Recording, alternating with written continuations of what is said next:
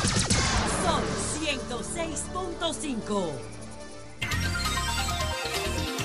Son las 7 en punto de la mañana. Buenos días, dominicanos, dominicanas, ciudadanos y ciudadanas del mundo. Julio Martínez Pozo. Los comentarios de los temas más importantes en el programa de mayor influencia de la radio y la televisión nacionales.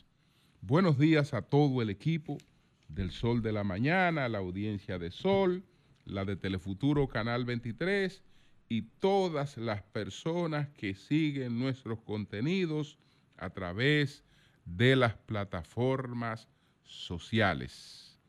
No lo tengo entre los temas a tratar en el día de hoy, pero totalmente de acuerdo con la sugerencia que hace el expresidente del Tribunal Constitucional.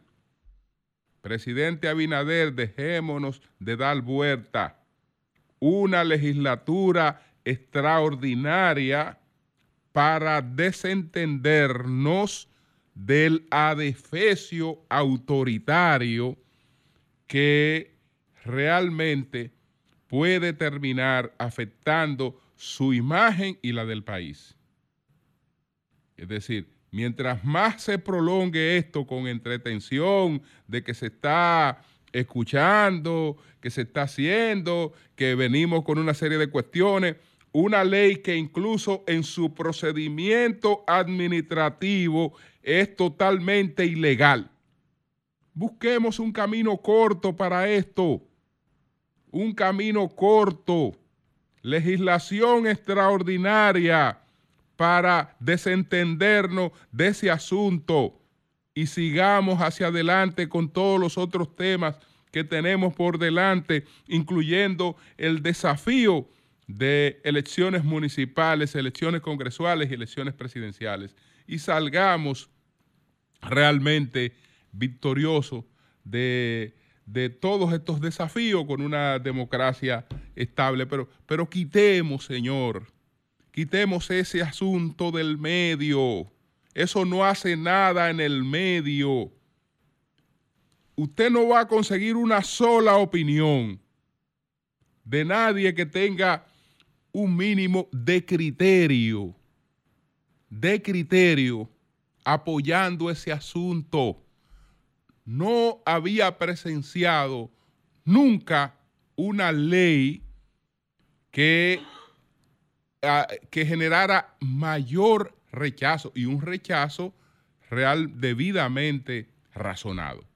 Entonces, busquemos un camino corto. Yo creo que esa, esa es buena sugerencia, la del expresidente del Tribunal Constitucional. Hay también un artículo que escribe hoy en el Diario Libre eh, Cristóbal Rodríguez sobre, sobre ese asunto. Y eh, es lo mismo, es lo mismo, es lo mismo. Yo no sé eh, a quién se le puede, se le puede ocurrir justificar eh, que a estas alturas se permitiera que el DNI fuera a buscar una ley a la carta al Congreso que fuera a buscar una ley a la carta, eh, llevándose por delante realmente eh, principios y derechos protegidos eh, de manera irracional. No sé a quién se le ocurrió eso. Entonces, vámonos con los temas que tenemos para el día de hoy, que ese no es, ese realmente no es uno. Entre esos temas, me pregunto en primer lugar, si la señora Martínez Mois, la esposa de el, malogrado presidente de Haití, Jovenel Mois, me pregunto en primer lugar si existe la posibilidad de que ella tuviera eh, complicidad en el magnicidio cometido contra su esposo.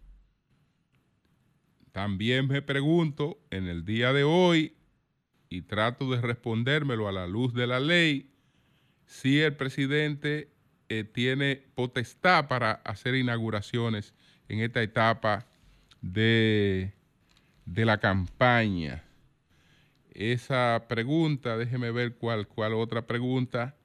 Bueno, y entonces eh, lo de Biden, el presidente Biden, que le fió apoyo a Nicolás Maduro y podría quedar defraudado por lo que está ocurriendo en Venezuela. Haití, pues, desde su surgimiento, está acompañado de, una, de un problema de origen. Los patriotas, los revolucionarios que llevaron a cabo la guerra contra Francia, eh, pues pudieron proclamar el éxito de esa guerra contra Francia, pero a partir de ahí no pudieron constituir eh, una cierta homogeneidad con propósitos claramente definidos. Y eh, de inmediato se embarcaron en divisiones eh, donde el tema racial eh, pues matizó a ese país y ese país ha sido un país sin una clase gobernante, sin una clase gobernante. La diferencia con la República Dominicana, que en la República Dominicana ha habido eh, una clase eh, pues que ha tenido sentido de propósito y ha empujado instituciones, ha eh, hecho inversiones, se ha afincado en su país, se ha afincado en su país. El lugar de el que podemos denominar, para decirle popular, del rico dominicano, el lugar del rico dominicano es la República Dominicana. Entonces, eso es importante. Eso no lo ha tenido, eso no lo ha tenido Haití, porque el que tiene cosas que proteger, desde luego, eh, trata eh, de eh, buscar, de trabajar hacia la estabilidad. Y por eso esa estabilidad que nosotros hemos tenido, que nos ha dado pues décadas de eh, una economía en crecimiento, eh, estabilidad política, etcétera, etcétera.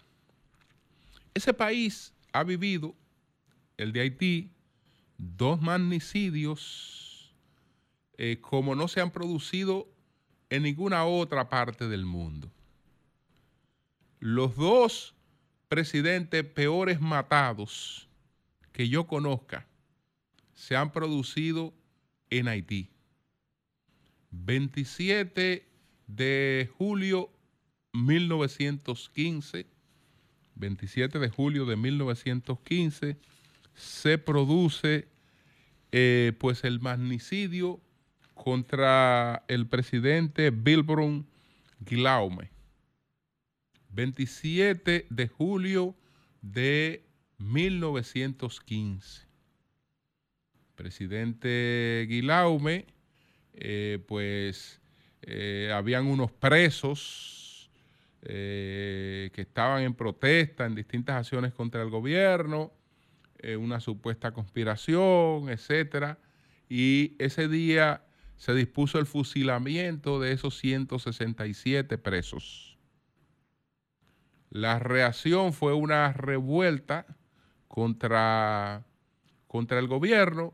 El presidente Bilbrum se refugió en la embajada francesa, estaba acogido a la, eh, a la protección del territorio francés, eh, que eso es lo que es una embajada en un país.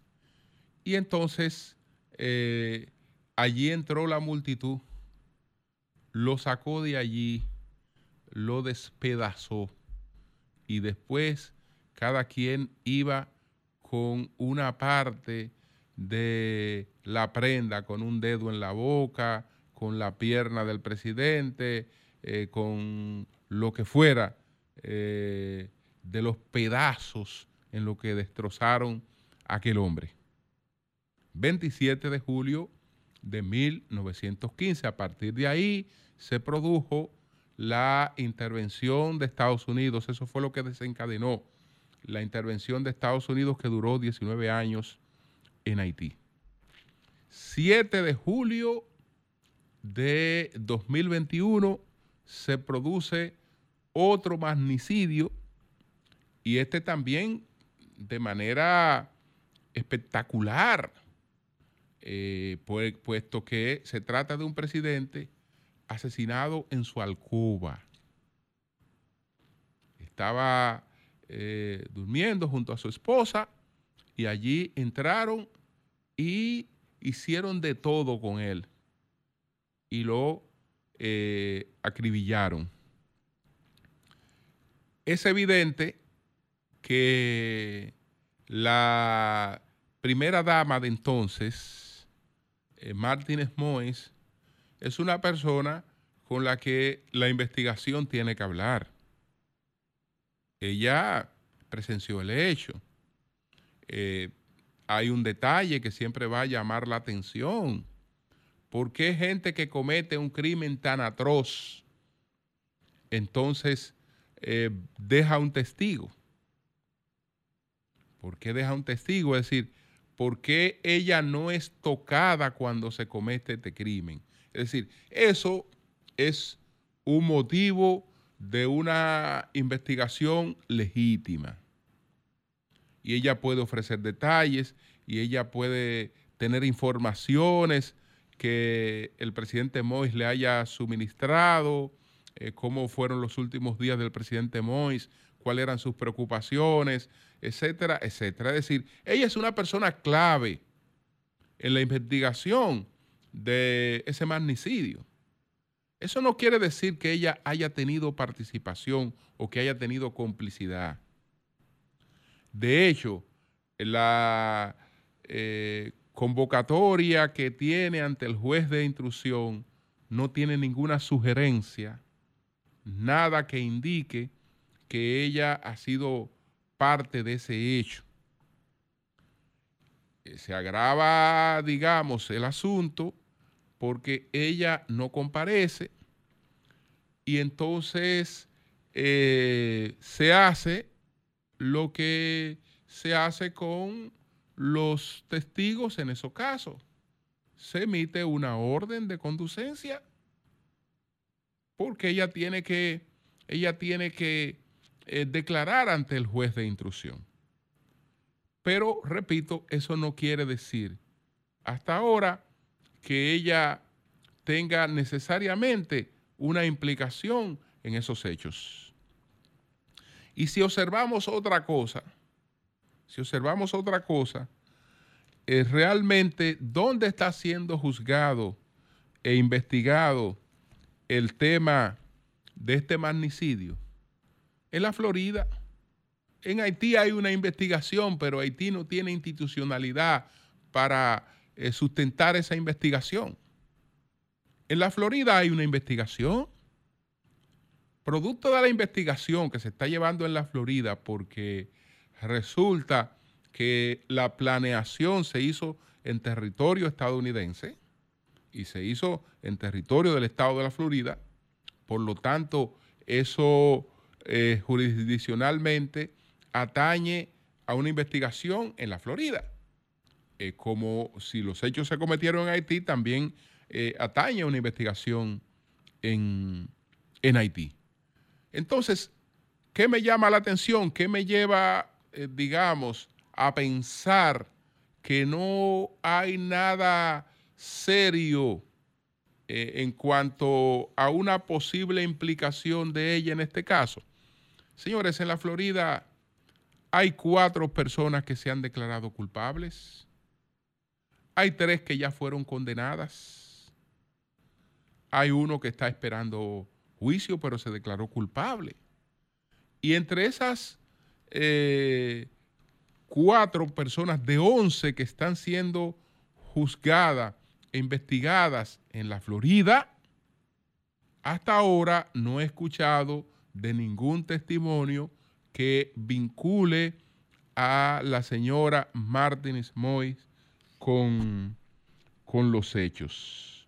Eh, por ejemplo, en la Florida está condenado a cadena perpetua el ex senador John Joel Joseph, de 51 años de edad.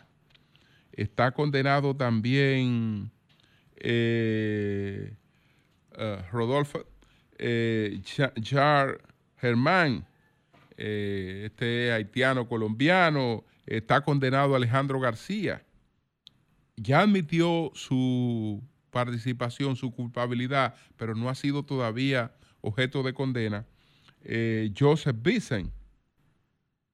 Y hay once. Es decir, en la Florida, donde se supone que hay una investigación eh, con independencia, etcétera, eso no ha surgido, pero además eh, que ella se ha evadido de la investigación en Haití. ¿Y dónde está ella? Ella está en Estados Unidos. Y allá hay una investigación. Es decir, que yo creo que eh, más bien el interés por todo lo que ella pueda aportar. Porque eh, hasta ahora, pues, irse con la bola y decir, mira, esta mujer está implicada en esto, a mí me parece prematuro totalmente, totalmente prematuro. Bueno, entonces, señores,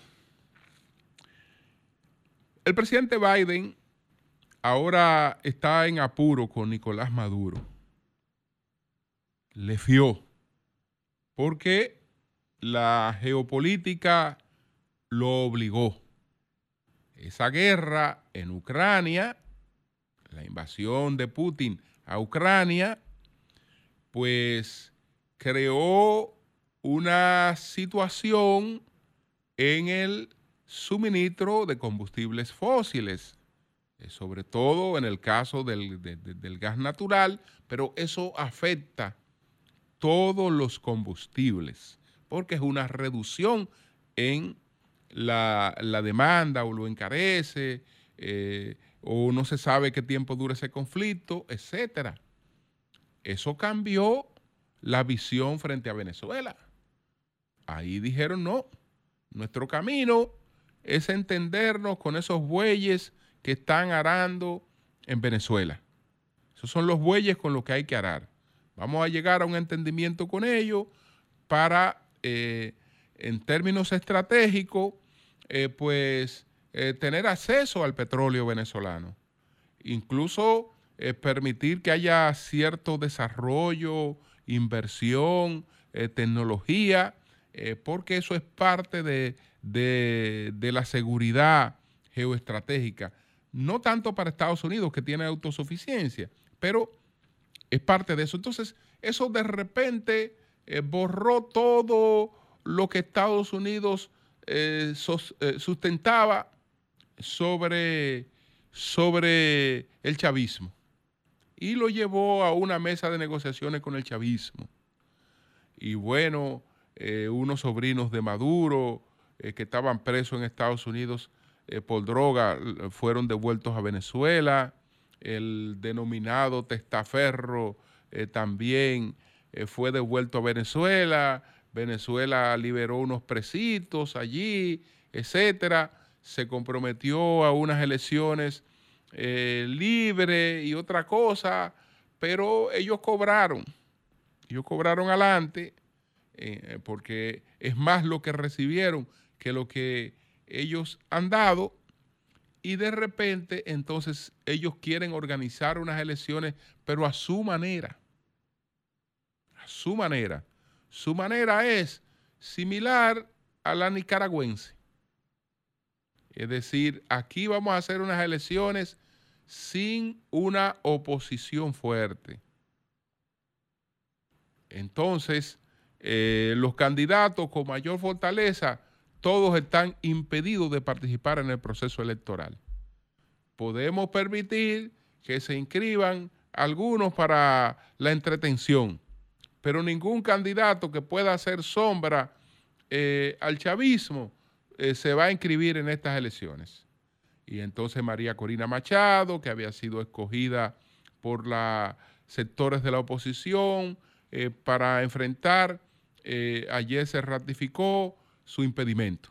Ya Enrique Capriles estaba impedido, Leopoldo López está impedido, etcétera. Es decir, que ya cualquier otra cosa son políticos que quieran aprovechar esta coyuntura para darse a conocer, pero, pero que no tienen posibilidad de competir en unas elecciones. Ahora, entonces, Biden, eh, que esto políticamente le va a afectar mucho en Estados Unidos porque afecta su, su autoridad, a él le advirtieron que fuera cuidadoso, etcétera. Eh, de nuevo, quiere volver con sanciones para Venezuela. Empresas que ya habían sido autorizadas eh, a explorar, a invertir en Venezuela, pues de repente esto se va a revisar. Eso se va a revisar. Pero eh, ellos saben jugar al tiempo. Ellos saben jugar al tiempo y saben también que el presidente Biden las tiene contra el reloj. Presidente Biden las tiene contra el reloj. Señores, hay un debate y ya he pasado a otro, a otro punto. Hay un debate. El debate es si el presidente Luis Abinader tiene potestad para eh, hacer inauguraciones en esta etapa de la campaña. Entonces, ahí lo que hay es que ver lo que establece la ley. Hay que ver lo que establece la ley. Eh, en, ese sentido, si realmente estas eh, inauguraciones del presidente están o no conforme a lo que a lo que pauta a lo que pauta la ley, a los plazos legales que eh, pauta la ley. Entonces, ¿qué ocurre? Párrafo 6 del artículo 210 de la ley. Entonces, de la ley número 2023 dice, está prohibido durante los 40 días anteriores a la fecha fijada para la celebración de los comicios municipales y 60 días anteriores a la fecha fijada para la celebración de los comicios de los comicios eh, eh, presidenciales y congresuales, la realización de actos inaugurales de obras públicas por el gobierno y las alcaldías. Por el gobierno y las alcaldías. La ley lo especifica claro. Eso está prohibido. Esta disposición legal eh, eh, también está recogida en un folleto que elaboró la Junta Central Electoral. Adecuación de plazos legales a partir de la promulgación de la Ley 20 23, que es la ley orgánica de régimen electoral del 17 de febrero de 2023. Entonces, es ese folleto en su página 19, donde se encuentra el calendario del mes de enero de 2024, que detalla el día, la disposición legal, el plazo y la fuente donde proviene, estableciendo claramente que el día 9 de enero del presente año es el límite para realizar actos inaugurales de gobierno y alcaldías. Es decir, eso está, eh, creo que, claro. Pero supongámonos que se entienda que esa claridad es interpretativa. No es interpretativa. Eh, el gobierno, en términos administrativos, es el poder ejecutivo. Eh, si en el futuro discutimos eh, mejorar la ley o hacer algunas especificaciones, y eso es otra cosa, pero en la que tenemos actualmente, en la que tenemos actualmente, a partir del 9 de enero no, no pueden realizarse inauguraciones ni del gobierno ni de las alcaldías. Pero lo importante, lo importante es que esto, que por eso lo que, lo que, lo que, lo que también advertía Milton Ray Guevara, que hay cosas que usted la está viendo en el presente, pero también hay que verla a futuro. Hay que verla a futuro. Porque esto se enarboló, esto se enarboló como un logro eh, para contener la posibilidad de que Danilo Medina hiciera inauguraciones. Y, eso se enarboló de esa manera. Entonces, fíjense si eso, si eso es así, que así lo, lo establecía claramente, lo establecían claramente dirigentes importantes del Partido Revolucionario Moderno. A propósito de la aprobación de esa ley, hubo un artículo del doctor Eddie Olivares que planteaba lo siguiente. Las inauguraciones de obras públicas por primera vez no podrán ser utilizadas en la campaña electoral por el presidente de la República ni los alcaldes como medios de propaganda para su beneficio particular y el de los demás candidatos a su partido. Se trata, sin lugar a duda, de uno de los principales aportes de la ley número 15-19, orgánica del régimen electoral, en contra del uso de los recursos del Estado en las campañas electorales. En lo relativo a estos actos oficiales, la referida norma dispuso en su artículo 196, párrafo cuarto, lo siguiente está prohibido durante los 40 días anteriores a la fecha fijada para la celebración de, los comicios municipales y 60 días anteriores a la fecha fijada para la celebración de los comicios presidenciales y congresales, la realización de actos inaugurales de obras públicas por el gobierno central y las alcaldías. Y usted se encuentra con muchas declaraciones de líderes del PRM ponderando la positividad de esa ley y llamando al presidente Danilo Medina a respetarla, eh, a que se respetara esa ley. Bueno, la ley que se llamaba Danilo Medina respetar no ha sido cambiada. Es la misma. Y por lo tanto, esa ley no fue escrita para una persona. Se supone que la ley está escrita para eh, aplicársele a todos, a todos. La ley es categórica. La ley es categórica en ese sentido. Finalmente, señores, bueno, eh, hoy hay una buena noticia. Y es que el índice de percepción de la corrupción, eh, pues eh, de la República Dominicana ha seguido en mejoría. La República Dominicana en la actualidad está en el puesto 108 de 180 países.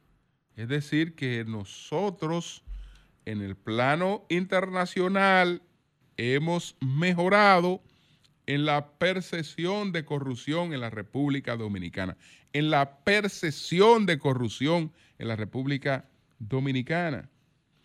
Eso es bueno, porque estamos hablando de una información que beneficia al país. Si la gente, el que quiere invertir en el país, el que quiere visitar ese país, el que admira ese país, pues está viendo que ese país está mejorando. Eso nos conviene a todos. Eso realmente nos conviene a todos.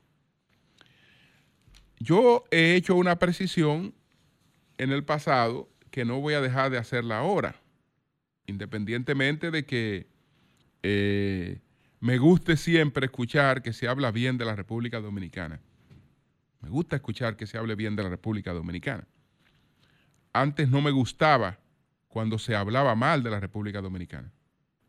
No me gustaba porque resulta que este índice de percepción de la corrupción eh, eh, lo, lo, suscribe eh, pues Transparencia Internacional. El capítulo de Transparencia Internacional en la República Dominicana es nada más y nada menos que participación ciudadana. Es decir, que quien ha tenido siempre la misión de suministrar la información para este índice es participación ciudadana en representación aquí de Transparencia Internacional. Cuando en su labor de enfrentamiento eh, al gobierno anterior ellos colocaban las peores notas, después daban su rueda de prensa para decir cómo, cómo, cómo el mundo está percibiendo al país eh, como uno de los países más corruptos del mundo. Bueno, ustedes fue que suministraron esa información, ustedes que nos han puesto en ese lugar.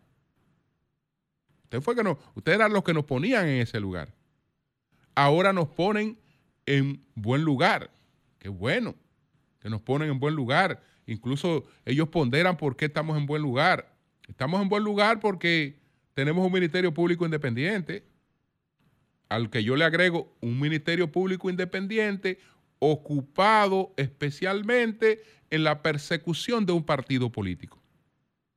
Un ministerio público independiente que a esa percepción, a esa percepción, porque estamos hablando de percepción, la percepción se puede parecer a la realidad, incluso a veces puede superar la realidad, pero lo que eh, tenemos que tener claro es que la percepción no es la realidad. Una cosa no es igual. Pueden coincidir, pero percepción y realidad no son la misma cosa. En la realidad nosotros tenemos que el órgano de control del gasto después de realizado está prácticamente nulo, que se llama la Cámara de Cuentas, que no puede abrir la boca. No puede abrir la boca. Entonces, con el órgano constitucional, con el órgano constitucional de control de la corrupción prácticamente anulado, nosotros tenemos una mejoría en la percepción de, corrupción. Bueno, nosotros tenemos eh, supuestas auditorías que se publican de la Contraloría, pero las auditorías de la Contraloría no son auditorías. Las auditorías que tienen peso para persecución de la corrupción tienen que ser de la Cámara de Cuentas. Esas no las estamos teniendo. La Cámara de Cuentas está anulada y el Ministerio Público Independiente, para proteger a esa Cámara de Cuentas y a su presidente, sobre todo, unas acusaciones de acoso sexual, la degradó a acoso laboral. Fíjense cómo se actúa ¿Cuál es la independencia cuando se quiere perseguir o no se, o no se, cuando no se quiere perseguir un delito, se atenúa, se suaviza. Y esa es la independencia. Esa es la independencia. Entonces, qué bueno que Participación Ciudadana ahora se está ocupando de que en el plano internacional el país esté teniendo mejores calificaciones. Cambio y fuera.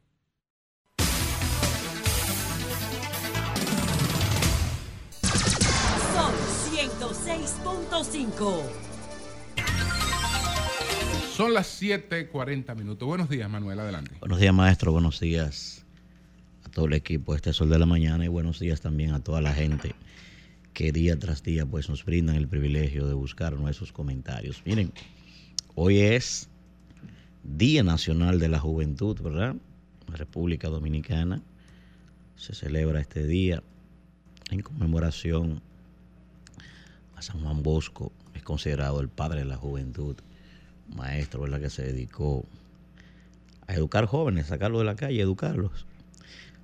Y yo quiero en el día de hoy hablar sobre los jóvenes para celebrar este día. Primero, creo que a pesar de que hemos avanzado en algunas cosas, este país no es lo que era hace 20 o 25 años en materia de oportunidades para la juventud. Sin embargo, también pienso que todavía hay muchos desafíos que abordar. Por ejemplo, al día de hoy, prácticamente el umbral del 30% de los jóvenes son ninis o sin, ¿verdad? Sin, sin empleo y sin oportunidades. Una gran parte de los jóvenes está perdido en la juca, en el teteo, en la que sé yo qué. Y también una buena parte de los jóvenes nuestros tienen muchas carencias en materia educativa. Pero yo quiero referirme fundamentalmente a lo siguiente. Pienso que históricamente el poder político sobre todo ha querido bloquear a los jóvenes en materia de participación. Aunque hay que decir que en este gobierno hay muchos jóvenes, quizás como nunca antes, que ocupan posiciones de principalía. Pero, ¿por qué digo que han querido bloquear a los jóvenes? Señores, se ha vendido históricamente dos cuentos chinos que son inverosímiles los dos. Primero, que la juventud tiene una condición biológica que lo limita, es que usted debe esperar su tiempo para, para poder ocupar las posiciones. Eso viene por osmosis y eso es totalmente falso.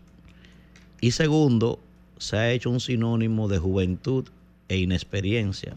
Y eso también, eso es relativo.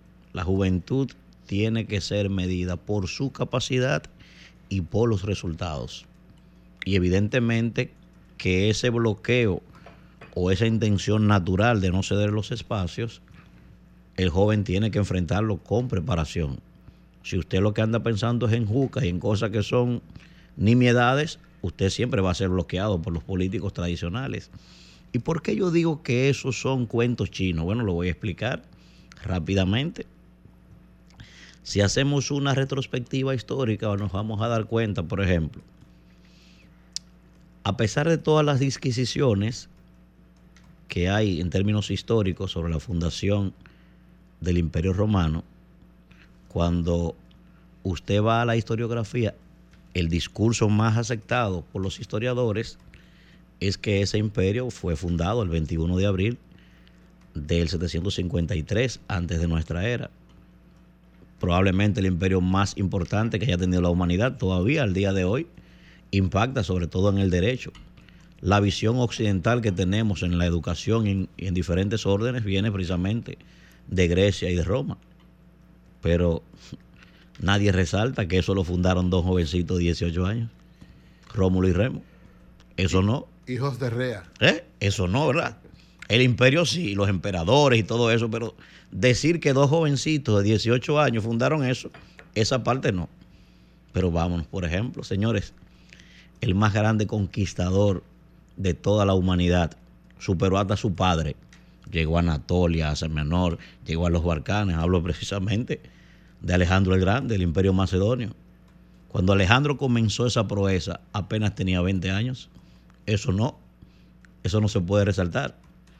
Pero si usted sigue, por ejemplo, y se va a Cartago, el más grande estratega militar, el más grande ganador de batallas de toda la humanidad, Aníbal Barca, sin duda alguna, probablemente uno de los militares más grandes, es improbable que haya visto la humanidad.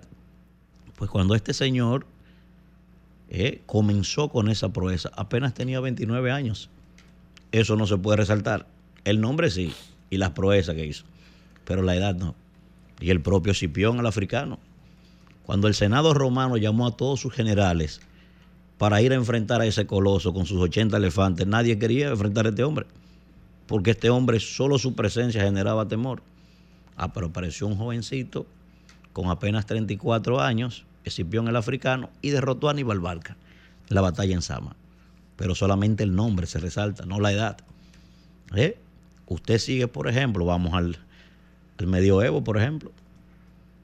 el imperio otomano, uno de los imperios más importantes que ha tenido la humanidad, todavía esto que vemos hoy con, con la religión musulmana sigue impactando y recordándonos ese imperio.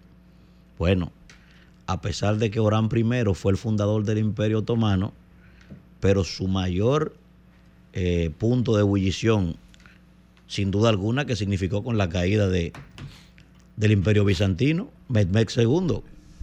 21 años tenía Mehmed II cuando, cuando derrotó al imperio bizantino y estableció allí el imperio otomano. Eso no se puede resaltar. En el plano local. ¿Eh? No, yo voy para allá. Ah. Yo voy para allá. Duarte tenía 25 años. No, no, yo estoy haciendo una retrospectiva. Yo voy para allá, ¿eh? para desmontar eso. Miren, por ejemplo, señores, los dos acontecimientos más importantes de la era moderna, probablemente, o, o sin probable, la independencia de Estados Unidos y la Revolución Francesa. Señores, de los siete padres fundadores, cuatro de ellos eran jóvenes. Miren, Alexander Hamilton apenas tenía 19 años cuando independizaron Estados Unidos. ¿Ustedes están escuchando? O sea, estamos hablando del creador, escuchen bien.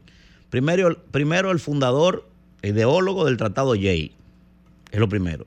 Estamos hablando del primer secretario del Tesoro de los Estados Unidos. Creador inclusive del primer partido del Nuevo Mundo, el Partido Federalista, lo creó Alexander Hamilton. Y eso que ustedes ven que usamos hoy, todos los días, los países latinoamericanos, y que los presidentes no se gobiernan, los presidentes obedecen a los, a los pueblos, eso lo inventó Alexander Hamilton, se llama la teoría hamiltoniana, que lo hizo para Washington, para su reelección. Ese señor, y apenas tenía 19 años. ¿eh? John Jay, 31 años, señores. Madison, 25 años. Y el hombre más grande en toda la historia de Estados Unidos, para mí. ¿eh? El más grande, superado por nadie todavía al día de hoy, Thomas Jefferson, creador de la Declaración de Independencia de los Estados Unidos, apenas tenía 33 años, señores. Pero eso no lo resalta nadie, no se puede resaltar. El acontecimiento, un acontecimiento que no se puede ni siquiera cuantificar, no se puede calcular qué ha significado para la humanidad, sobre todo en materia de derechos fundamentales, la Revolución Francesa. Sus dos figuras más importantes, Danton y Robespierre, 30 y 31 cada uno, señores. Eso no, ¿verdad? El acontecimiento sí. Si usted va, por ejemplo, la revolución cubana cambió el curso de la historia latinoamericana. Ah, pero cuando esos, cuando esos individuos lograron esa proeza, Fidel Castro tenía, señores, 33 años. El Che Guevara 31 y Camilo Cienfuegos 27. Ustedes están escuchando lo que estoy diciendo. Eh, pero usted se va, por ejemplo, al gran Martin Luther King. Cuando Martin Luther King comenzó a, a, convertirse en la figura en la que se convirtió, señores, tenía 26 años ese señor. 26 años apenas. Un jovencito. Pero vamos ahora al plano local. Cuando estos 10 individuos, señores, formaron allí la Trinitaria, nueve de ellos eran jovencitos. Pero lo decía Ebrio ahora mismo. Señores, Duarte, Sánchez y Meda, no hay nadie ni habrá nunca más grande que estos individuos en este país. Duarte 31, Mella 28 y Sánchez 27 cuando independizaron la República. Oigan lo que estoy diciendo, ¿eh? Y, el, y, el, y, el, y ni se diga, ni se diga del general Gregorio Luperón, el restaurador de la patria, señores. ¿Eh? Todo el mundo reconoce la grandeza de Luperón, pero nadie dice que tenía 26 años cuando restauró la República. Eso no. ¿Eh? El más grande pensador político y social, señores, como yo lo he bautizado, de toda Hispanoamérica, Juan Emilio Bosch y Gaviño. Como este señor, miren, probablemente, probablemente, eh, y que me disculpe, probablemente, con la condición política de este señor, Duarte y otros, probablemente.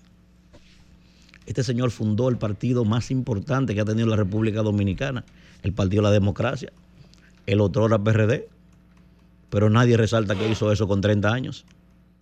No. Ah, entonces los jóvenes sí tenemos que esperar un proceso biológico, pero somos nosotros los que hemos construido la historia, los jóvenes. Yo eso lo acabo de demostrar ahí. Ah, no, pero entonces hay que esperar un turno. Pero los jóvenes también hay que decirlo, hemos aportado a que ese discurso prospere. Hemos aportado a que ese discurso se logre enquistar en el, en el centro del Estado. ¿Por qué? Porque mientras los políticos están pensando en política, nosotros, muchos jóvenes hoy, están pensando en juca. Muchos jóvenes están pensando en teteo. Entonces mi reflexión del día de hoy es para hacer un llamado a los jóvenes para que accionen para desmontar ese discursito. Pero para accionar para eso hay que prepararse. Ustedes buscan todo el que yo he descrito aquí. Y eso no estaban en Juca. Eso no estaban en Teteo, no. No, porque hay que decirlo también. Una cosa es buscar los espacios. Ahora, tú tienes que tener la preparación. Porque las oportunidades solo tocan la puerta del que está preparado. El que no está preparado, la, la oportunidad llega aquí y brinca para el otro vecino. Entonces, sí, los jóvenes tenemos que apostar a ellos, tenemos que ayudarlo, alimentar a que sigan a que sigan creciendo, pero tienen que poner de su parte también. Un joven no puede seguir metido en lo que está metido hoy. Ni las drogas, ni el teteo, ni la juca, eso no aporta nada. Lo único que logra cambiar la vida de un individuo sin importar de dónde venga es la educación. Eso es lo único. Y que usted logre poner su nombre en alto. Así que mi felicitación para los jóvenes, mi exhortación para que sigan luchando, para que sigan creyendo en su país, quizás no en lo político esto, pero por lo menos que crean en su país y que crean en un cambio, pero para eso hay que prepararse. Porque como ustedes mismos escucharon, son los jóvenes los que han escrito con tinta indeleble el curso de la historia y ahora les toca a ustedes. Así que suelten esos caminos, que eso no aporta nada. Don Julio. Cambio fuera.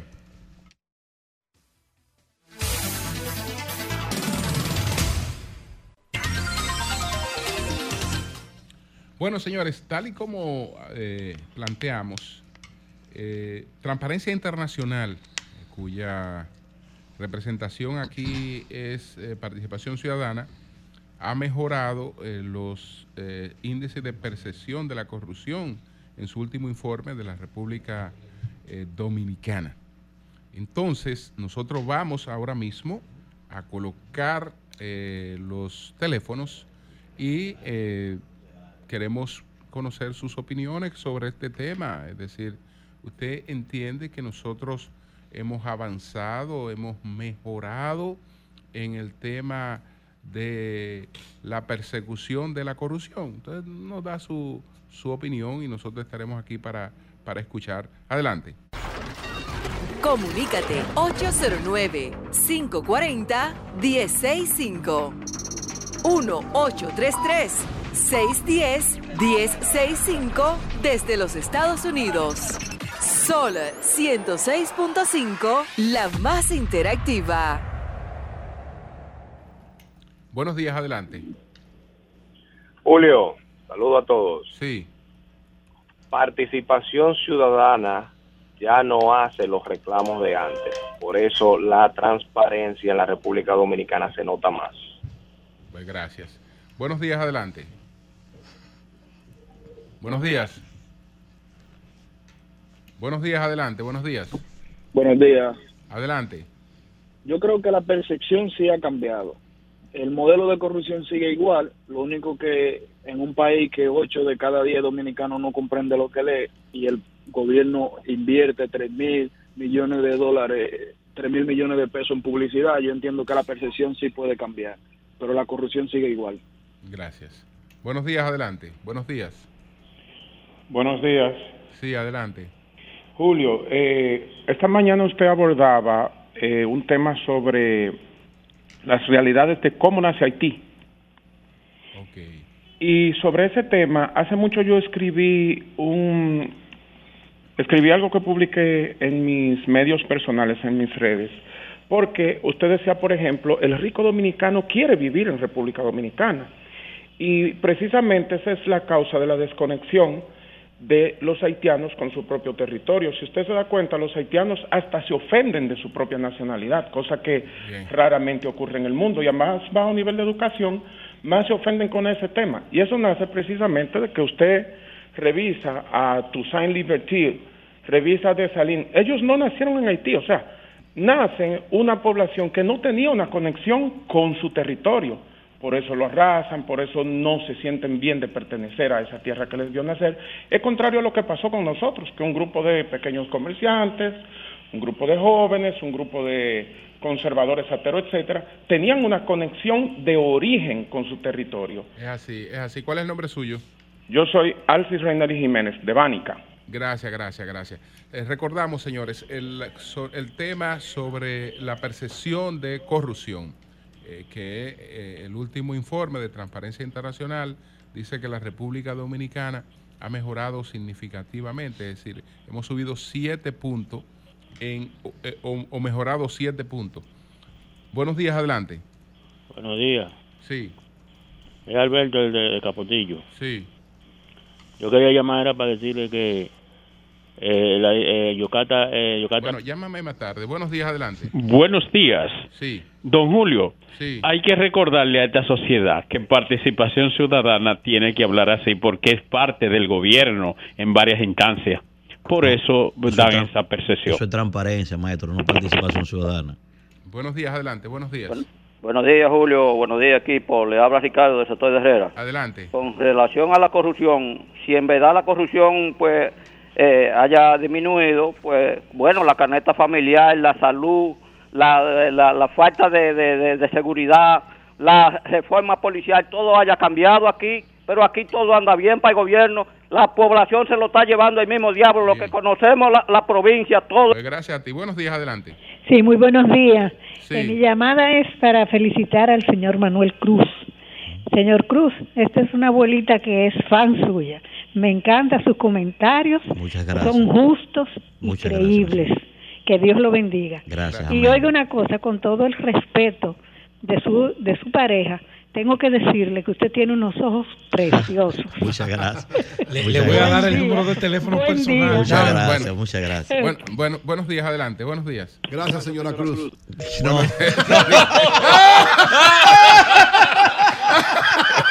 camarada, camarada, retira eso. Así no. Retira buenos eso. días, buenos días.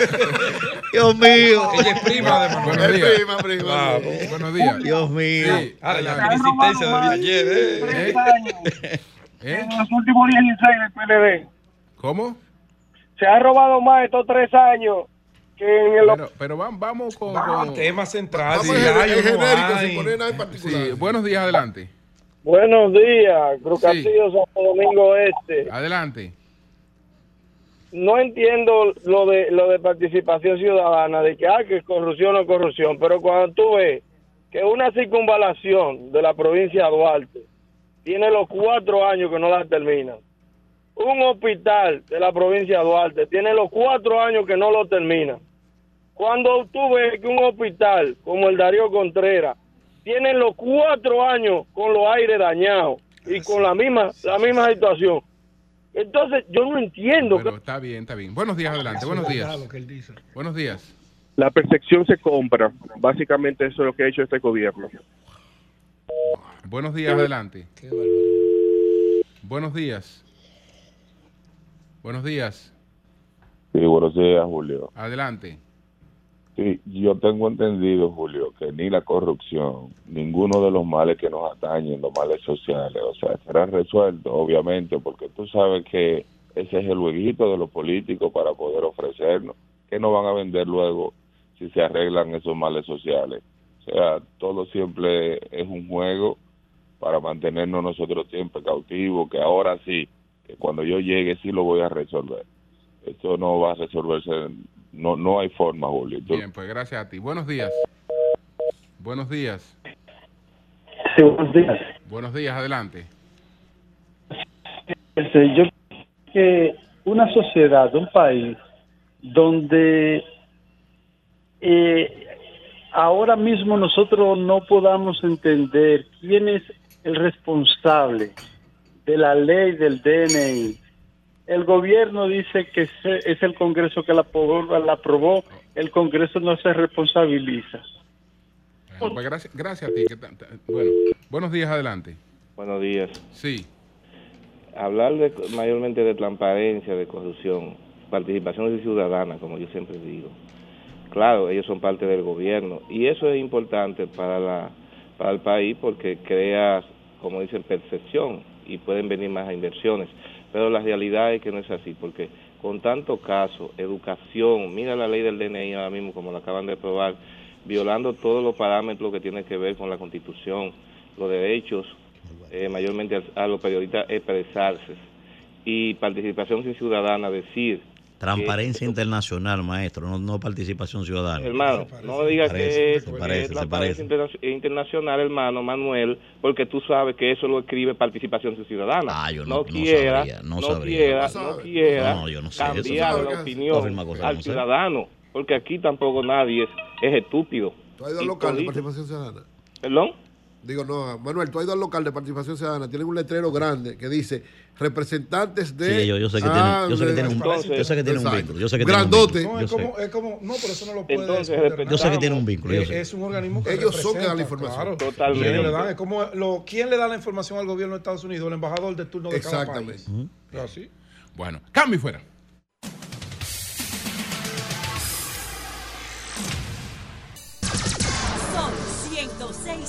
106.5.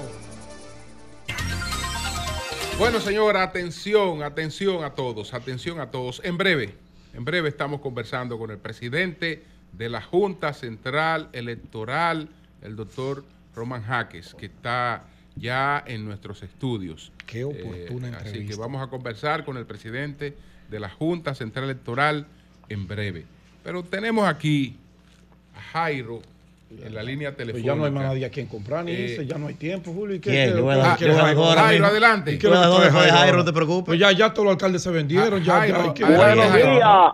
Sí. Buenos días, bendiciones al toque de queda nacional e internacional del sol de la mañana. Buenos días, don Pedro Jiménez, Sí, hermano. don Eury Cabral y mi gran amigo candidato y, Hermano y los amigo. dicen que va a ser diputado mi gran amigo Pedro Jiménez. Manuel, ¿cómo estás? Muchas abrazo, bendiciones. profesor. Atención país, Cuidado. atención país y Pedro Jiménez sabe que yo no juego. Atención, atención a mi gran amigo Kelvin Faña en el pregonero. pregonero. Atención, Ay, mi hermano. sí, atención Pilar. Moreno en el Nacional que se hacen eco de la primicia que Jairo Ortiz da a través del toque de queda del sol de la mañana que no ha sido de mentira una sola porque yo no hablo por hablar, una sola. Atención país, tengo la información, don Julio Martínez Pozo, Eury Cabral, Manuel Núñez, Pedro Jiménez, de que ya prácticamente es un hecho de que el ingeniero Miguel Vargas Maldonado declinaría su candidatura presidencial en los próximos días para apoyar a uno de los dos candidatos de la Alianza Rescate RD.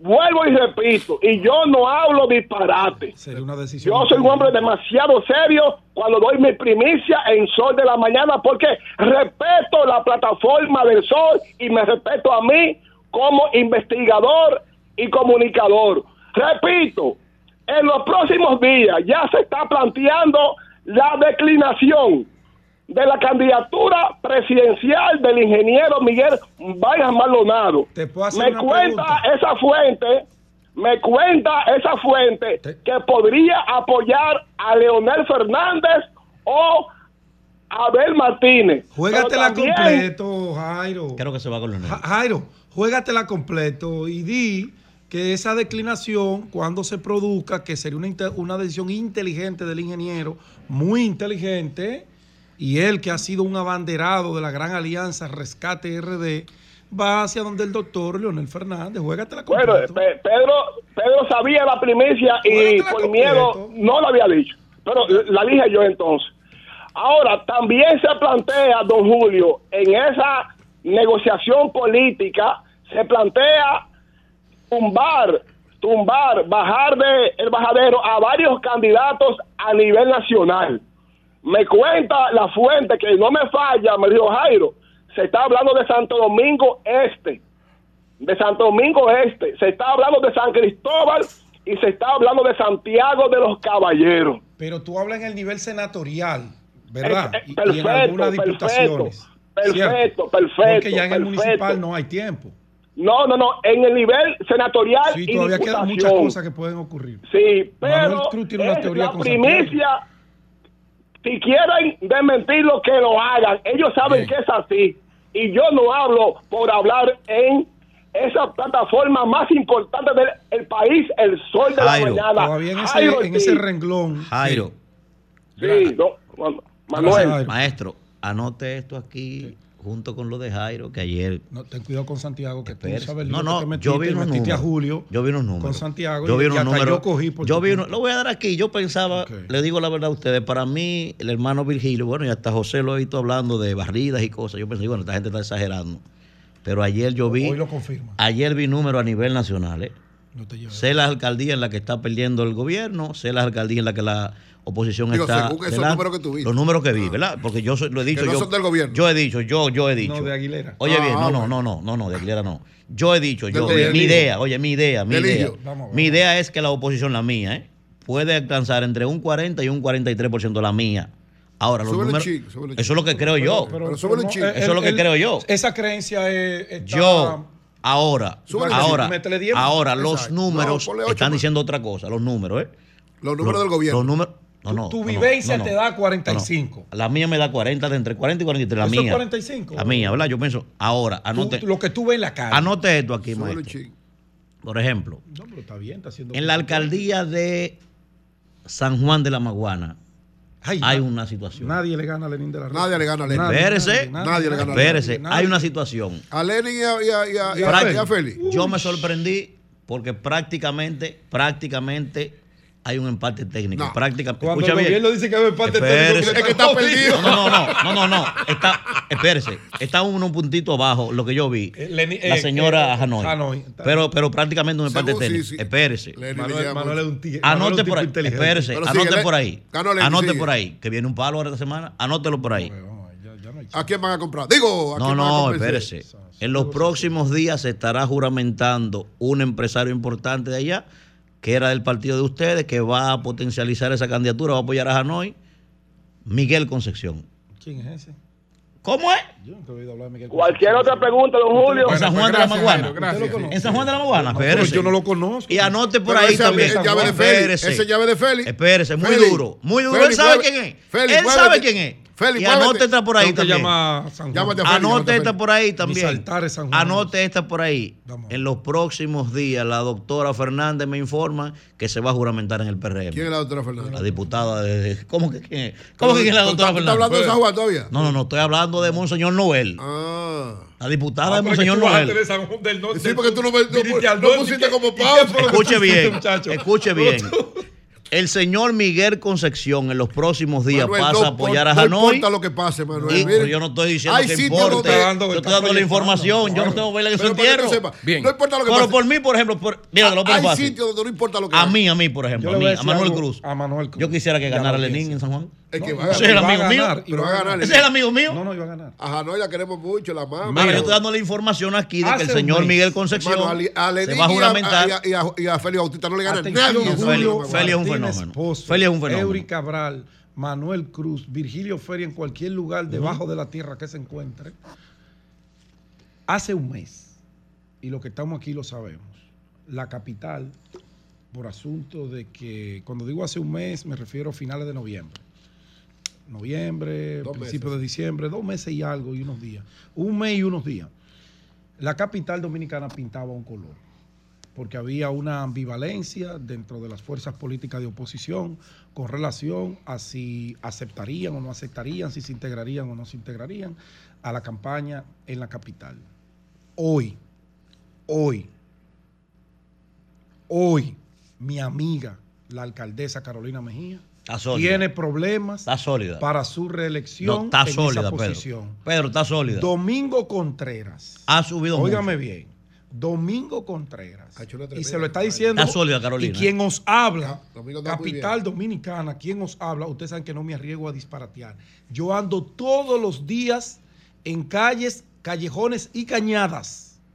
Y el posicionamiento de Domingo Contreras y la Alianza Rescate RD, fenómeno, y sobre todo en la clase media alta que rechazaba a Domingo, hoy la situación es completamente diferente.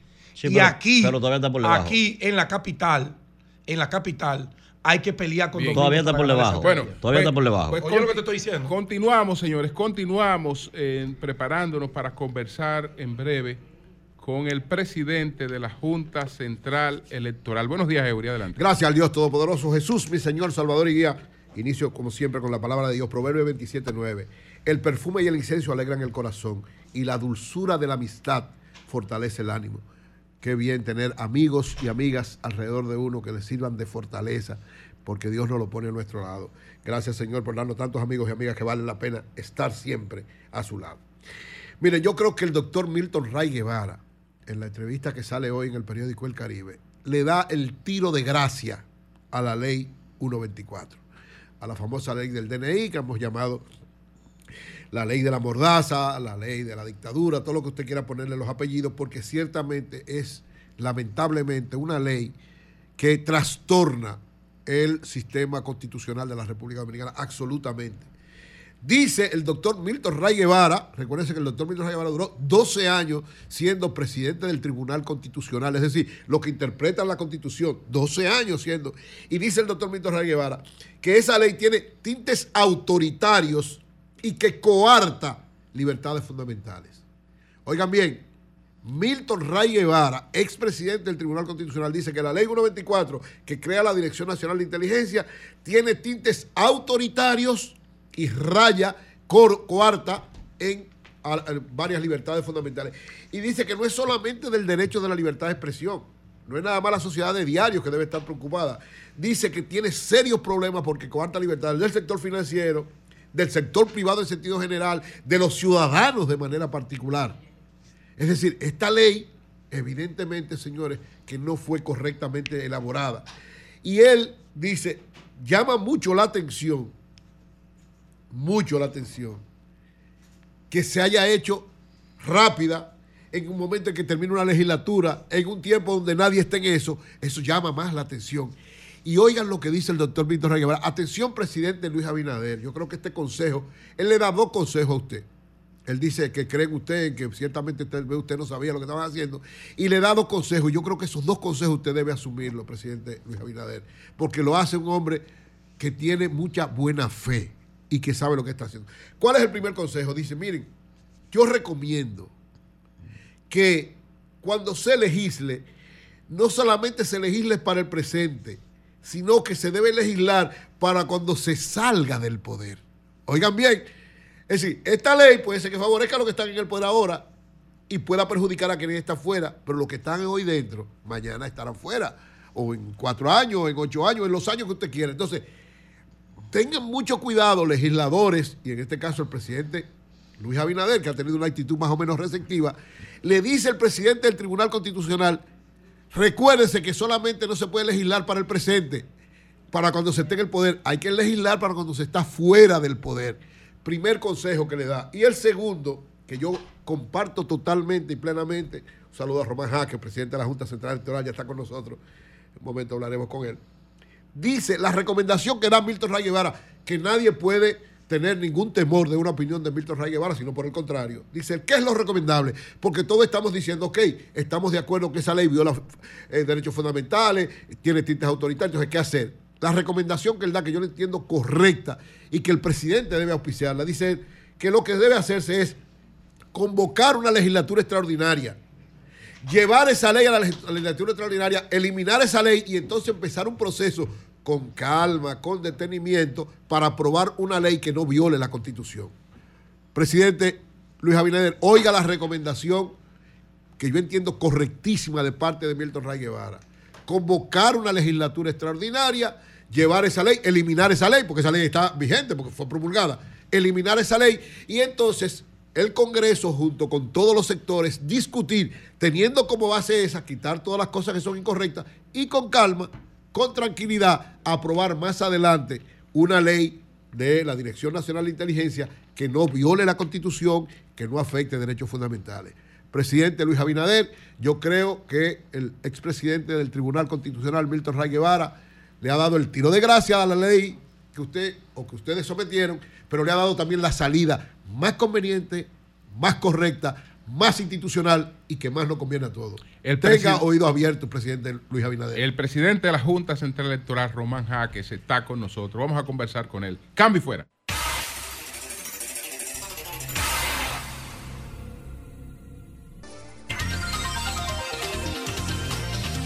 Son las 8.28 minutos. Señores, el presidente de la Junta Central Electoral, Román Jaques el Liranzo, está con nosotros y vamos a conversar sobre todo lo, organizativo ya de estas elecciones que tenemos el 18 de febrero, que es el primer gran desafío, y sobre algunos temas que están en estos momentos en la palestra. Empezaría, presidente, después de darle la bienvenida, por el tema de las inauguraciones presidenciales conforme a lo que establece la ley orgánica del régimen electoral, que habla de 40 días antes de las municipales y 60 días antes, de, las presidenciales, pero en ambos casos plantea que no se harían inauguraciones. No sé si esa es la lectura que tiene la Junta sobre ese tema, si ustedes han tratado el, el tema, que también está en, un, en uno de los folletos que hizo la Junta Central Electoral. Adelante. Sí, pues muy buenos días, eh, don Julio, Eury y al equipo eh, que siempre eh, hace un periodismo y comentarios muy objetivos. Gracias. Y a, a la República Dominicana y al mundo. Así es. Así que muy, muy complacido de estar en nombre de la Junta Central Electoral compartiendo con ustedes. Eh, bueno, eh, Julio, con relación a la, la primera observación, la primera pregunta con relación a las inauguraciones. Precisamente ayer el Partido de la Liberación Dominicana eh, depositó eh, una instancia contentiva de que el Pleno de la Junta Central Electoral tuviera bien eh, emitir su, Su opinión. su opinión sobre la interpretación de este artículo. Y nosotros como Pleno, en el día de hoy o en el día de mañana, emitiremos la, la consideración del lugar. Eh, e incluso eh, uno de los eh, magistrados fue recusado, el magistrado Vallejo Santelices. Esto es, son procedimientos de, de rigor.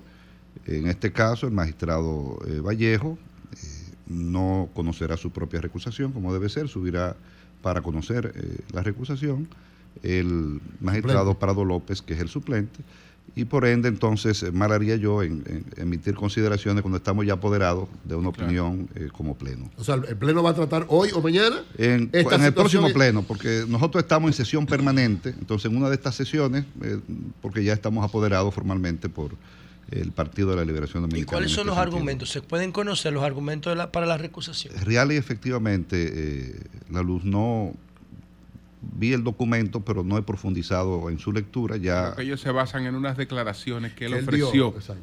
ah, pues sobre sobre, este la al tema. Sí, sí, sí. No he leído. eso no es he habitual leído. entre nosotros que los jueces electorales Pero se sí, eso Yo no un caso muy, particular, muy, muy, pero es un derecho que le asiste. Sí. Eh, magistrado, la, la Junta tiene una gran una- o una situación preocupante. Es las anteriores elecciones municipales fueron suspendidas por problemas técnicos. Y hemos visto, en el caso del Partido de la Liberación Dominicana, que ha estado planteando que incluso que, que- que ellos hasta de alguna manera eh, lograron eh, hacerle efectos negativos a algunas de las cosas de la Junta Central Electoral y han estado planteando que ha habido problemas en las pruebas que se han hecho. Eh, Yo sé que la Junta informó que parte de esos problemas están planteados, pero hay como una especie de fantasma en torno a que pueda haber algún problema técnico el 18. ¿Hay garantías realmente de que no va a haber ninguna situación desde el punto de vista técnico que pueda impedir que se haga el proceso? Bien, reiteramos que eh, el pueblo dominicano puede dormir tranquilo y que se levante temprano a votar este 18 de febrero. Ahora bien, tú tienes toda la razón cuando inicias diciendo que este pleno, esta Junta Central Electoral, hereda un, un ambiente eh, de unas elecciones en febrero que fueron Suspendidas, las únicas en la historia. eh, por eh, situaciones técnicas.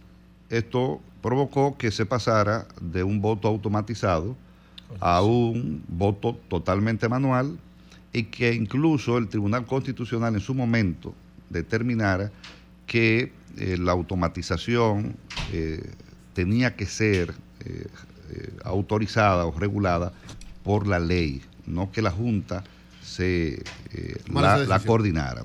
Más que una inconstitucionalidad, por ahí es que fue. Entonces, en este sentido, ¿qué ha hecho la Junta Central Electoral?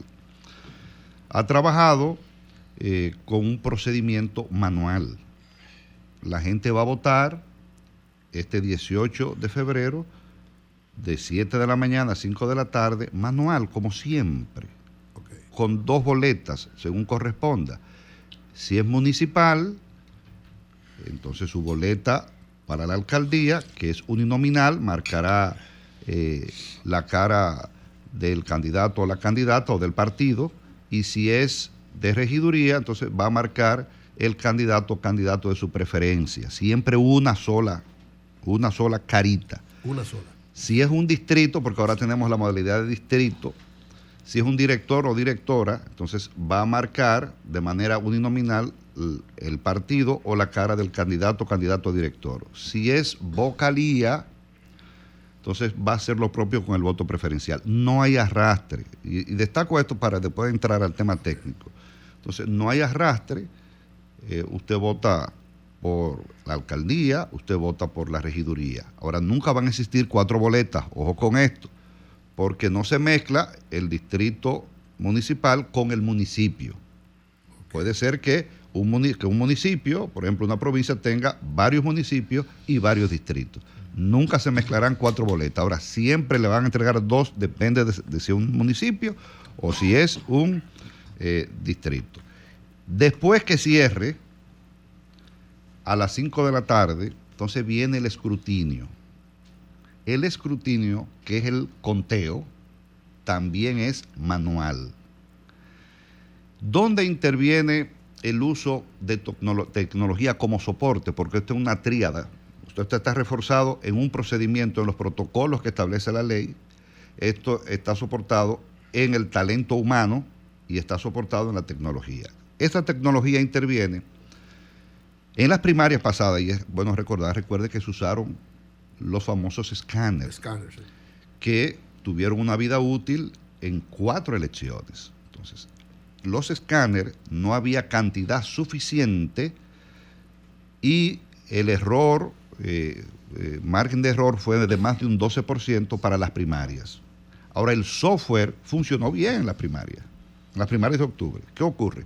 Se descartaron se descartaron los escáneres. ¿Por qué? Porque no había cantidad suficiente. Se hizo una audiencia pública con todos los partidos. Siempre había en la resolución nuestra la posibilidad de que fuéramos o a un híbrido lactos y Escáner. escáner o la totalidad lactos. Entonces se determinó que fuera totalidad lactos. O sea, no hay escáner en esta. No, no hay escáner, es lactos. ¿Qué Entonces se hace esa con lactos- esos equipos, presidente? Ahí voy, ahí voy. Entonces, la lactos pasan una licitación, gana la empresa correspondiente y se traen todas las lactos. Se solicita, la Junta, una auditoría, y esto es importante, no esto no es una auditoría forense, esto es una auditoría técnica antes de. Entonces se reciben estos equipos crudos, sin producir, es como, pongo el ejemplo, cuando usted le van a evaluar la casa, ¿Y qué hizo la Junta? Dice, no comenzó a pintar la casa, ni comenzó a tapar las grietas. Le entregó a Capel un producto crudo. Aquí está el software, aquí está la lacto, aquí está la multifuncional, aquí está el, inversor, aquí está el equipo, cómo funciona el EDET. Entonces, ¿qué hace Capel? Que gana la licitación y que todos los partidos políticos eh, eh, aprobaron. Entonces, presenta 24 hallazgos en el informe preliminar de diciembre, porque eso fue final de noviembre y principio de diciembre. De estos 24 hallazgos, entonces la Junta Central Electoral a través de su dirección de informática y con el consenso de los partidos políticos se le presentaron los 24 hallazgos. Primera vez en la historia. Aquí las auditorías normalmente se saben es al año o dos años después. No. Eso, esa audiencia, esa, esa auditoría preliminar se le presentó a los partidos los 24 hallazgos. Y la Junta tiene un plazo hasta principio de enero para demostrarle a Capel que fueron subsanados los hallazgos. De estos hallazgos, 19 fueron completados, hallazgos eh, eh, totalmente completados.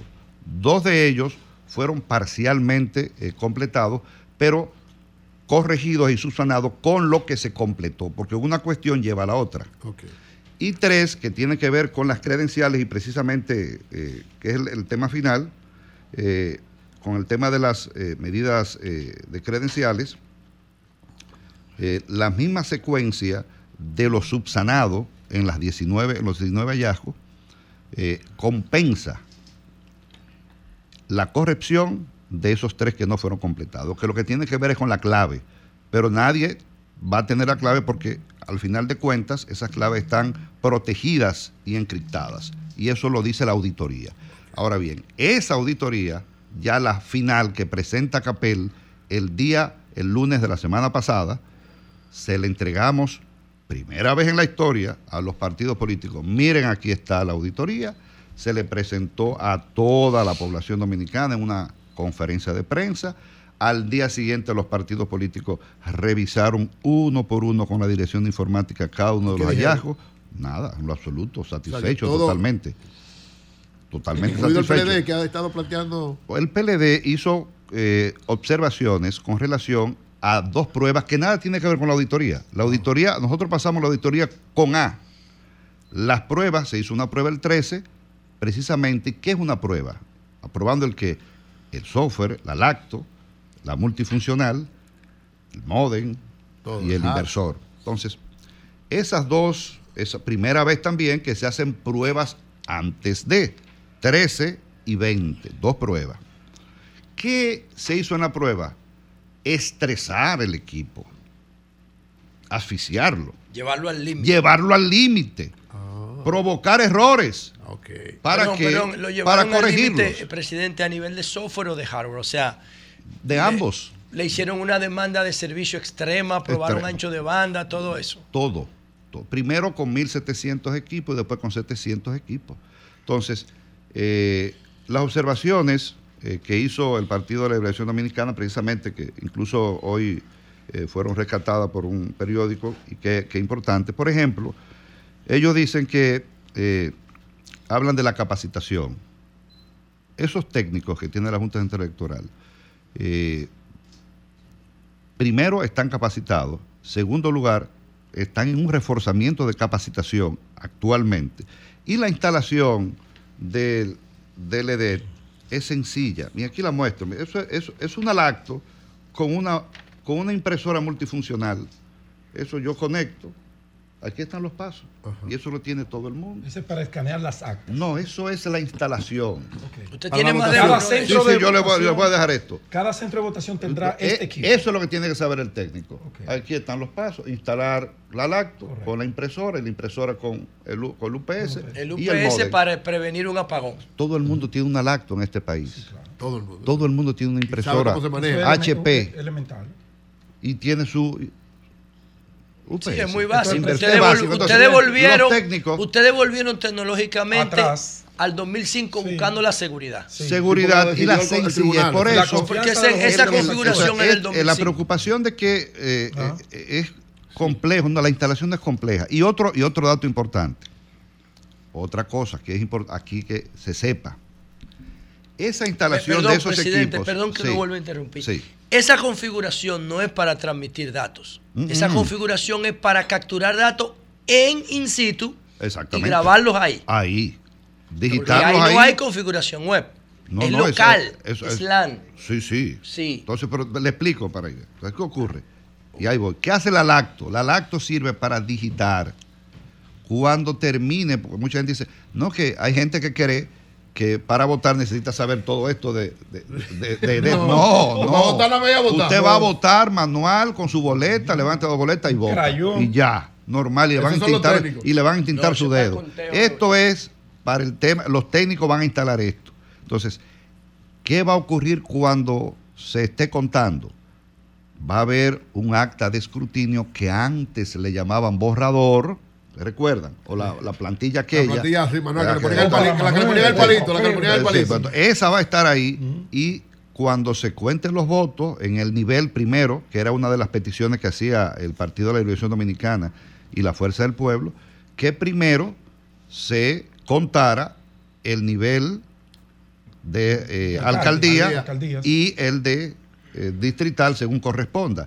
el sistema permitía contar cualquiera de los dos. Eso ya se corrigió. El sistema no permite más que contar y por eso ya se está en clonación.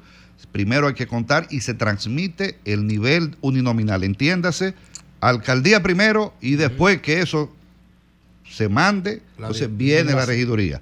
Entonces viene distrital y después que se manda distrital, el sistema no lo permite, pasa a vocalía. O Entonces, sea, presidente, Sí. recapitulemos. Se cuenta primero el municipio, cabecera, con las alcaldías. Después de las alcaldías, la regiduría de ese de municipio. ese municipio. Así Entonces, es. después pasamos a los No, no, no, Presidente- no. Porque los distritos son concomitantes, eso lo explico. Concomitantes, Es tienen concomitante. aparte. O sea, tienen Ok, su votación Sí, aparte. tienen aparte, Es correcto, aparte. claro, Cuando viene a haber un distrito, termina primero Presidente, ¿y cómo, se. ¿y cómo se transmiten lo- los datos? Aquí voy, O sea, aquí ¿cómo voy, aquí voy. a- a- al Aquí cerebro, voy, aquí voy. Ya, votamos. Ahora, O ¿cómo sea, se votamos. Se tiene, le digo, el acta de escrutinio, que antes se llamaba plantilla, borrador, como usted quiera.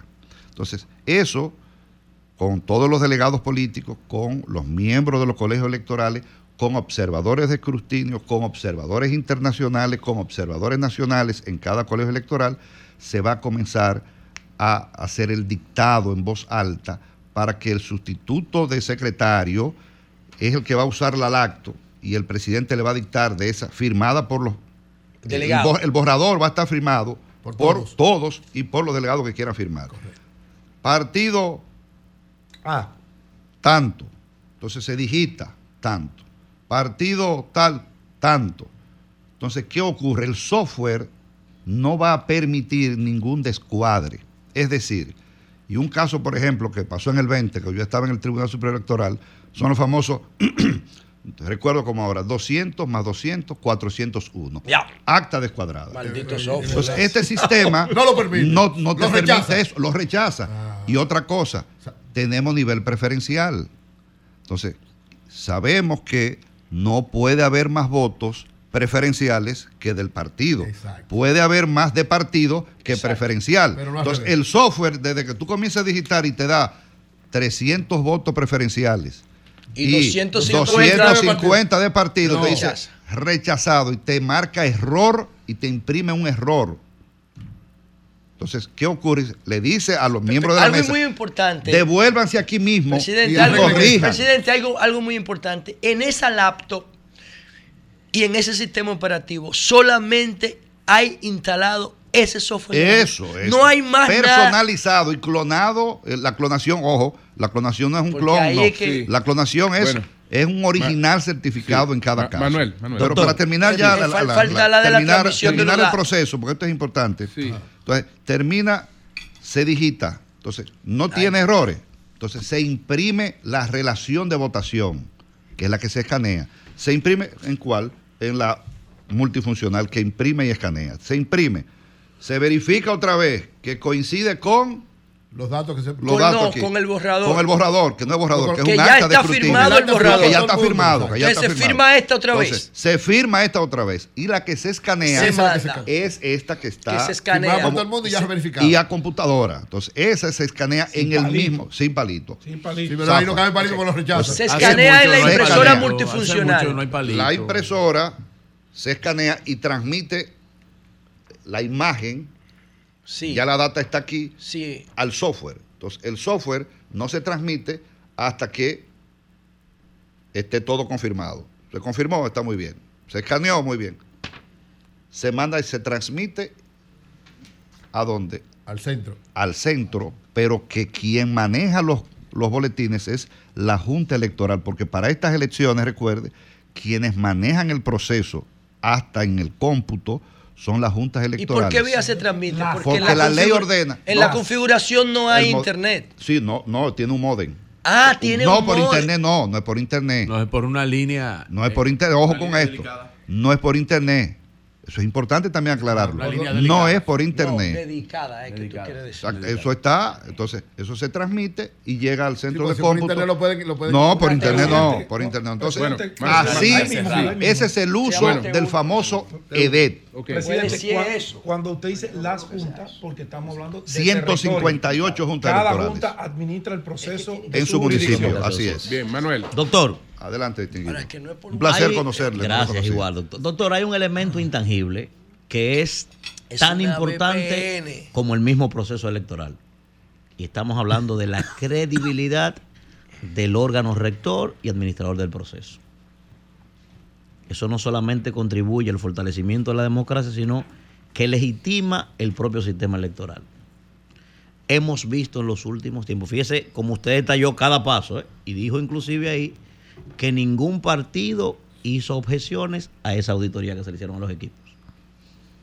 En estos días, un amigo nuestro salió con unas declaraciones que, bueno, de aquí se le hizo el llamado, todavía no ha venido aquí a aclarar eso, que uno, no, no, pero hay que decirlo, hay que decirlo, que uno hacker, que uno qué sé yo qué, que, que la Junta ha estado a favor del gobierno, lo dijo un amigo nuestro, que inclusive es delegado ante la Junta. Que un SB que le podían meter un de todo, archivo. de todo. Hagan chisme. que Resulta que el Chisme PLD, no, no fue chisme. el PLD recientemente salió que, oiga lo que dijo, que habían hackeado los equipos y que soltaron esos, esos equipos cuando ellos le dio su gana.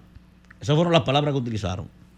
Cuando yo veo este escenario, lo que me llega a la cabeza es, hay un interés en desacreditar el órgano rector. Eso es lo que uno puede inferir. Claro. Entonces le pregunto, doctor, los actores del sistema son los más interesados en que el sistema funcione bien. Ustedes se han acercado a los partidos políticos, a todos los delegados, y decir, miren, vamos a llevar esto, no dañen el órgano, queremos Y- que todo y- salga bien. Y ahí mismo que precise qué fue lo que hizo el PLD, qué fue lo que hizo el PLD, qué fue lo que logró hacer. Sí, muchas gracias. Fíjense bien, la confianza se gana. Nadie va a confiar en mí porque yo diga confíen en mí. La confianza yo tengo que demostrar. Esta junta y los delegados de todos los partidos pueden dar fe de que para reunirse con el pleno de la junta, reunirse con el presidente, reunirse con los directores, eso es a, un, a una llamada o a un mensaje de WhatsApp. Presidente, ¿a qué hora no puede recibir con el pleno?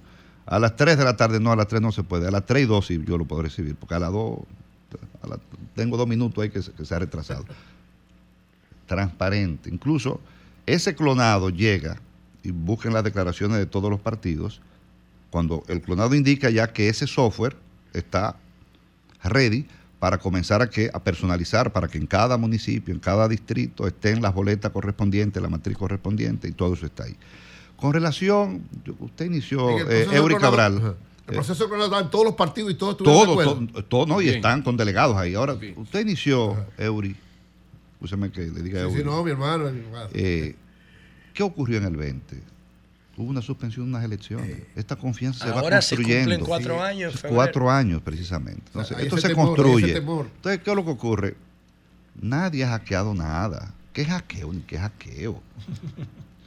Eso fue quizás una, una expresión eh, eh, mal usada por parte. Ese no, eso, eso fue en la prueba del, del domingo 20, eh, donde incluso a mí, que, que me toca la supervisión del Distrito Nacional, los magistrados tenemos una distribución geográfica en la Escuela República Dominicana precisamente, eh, donde parte del estrés que se está provocando, por ejemplo, nosotros provocábamos acta descuadrada. A ver qué hacía el sistema. Sí, a ver qué hacía el sistema. Entonces, eso, esa impresora que tiene HP, eso la tiene, eso la tiene todo el mundo en su casa. Y saben que tiene un Wi-Fi.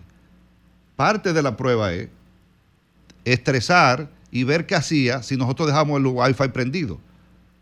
Un caso, que fue ese solo caso, pero ya eso está subsanado y todos los partidos, porque después que se presentó la auditoría el sábado pasado y el viernes, tuvo la dirección de informática reunido con todos los delegados técnicos y ellos llevaron sus mejores expertos y se comprobó que ese Wi-Fi simplemente lo que hay que desconectarlo como estaba en el demás, en las demás. Entonces, ese Wi-Fi está desconectado y se le tiene, cuando ustedes vayan a ver a votar y vayan y vean el, el equipo, y también lo vamos a traer, vienen dos semanas ahora para que los distintos eh, miembros de la sociedad vean cómo funciona el EDET. Eh, esto que yo le he explicado, que vayan a, a la Junta, nosotros se lo podemos traer aquí, para que vean cómo funciona el EDET. O sea, no hubo tal hackeo. Simplemente parte de la prueba, el, el Wi-Fi, estresando el equipo.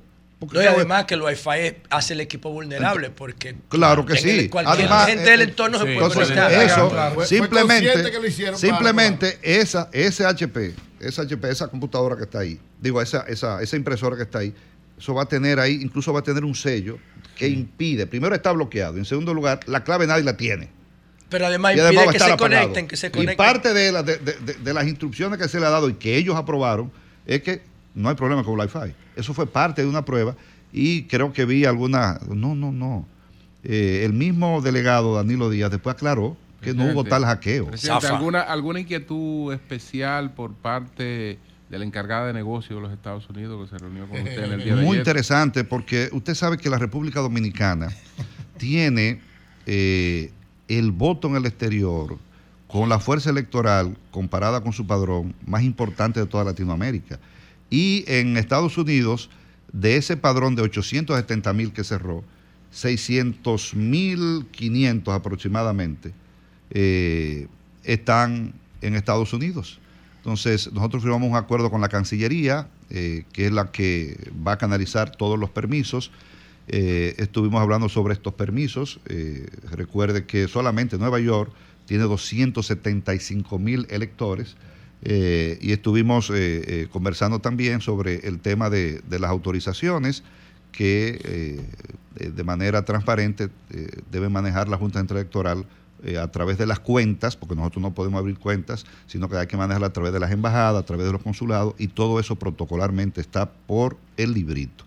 Eh, nosotros no vamos a manejar efectivo, todo va a ser transferencia, e incluso aquí a- a- aclaramos algo, es la primera vez en la historia de un proceso electoral que, ya se hizo en las primarias, que a los miembros de la Policía Militar Electoral, que van a trabajar aproximadamente 50 mil para estas elecciones, y a los miembros de los colegios electorales, que son aproximadamente 85 mil en 16 mil 800 tantos colegios a nivel nacional, que se le paga por transferencia. A todos. El sí, por transferencia Nada bancaria. Nada de dinero en efectivo. Lógico.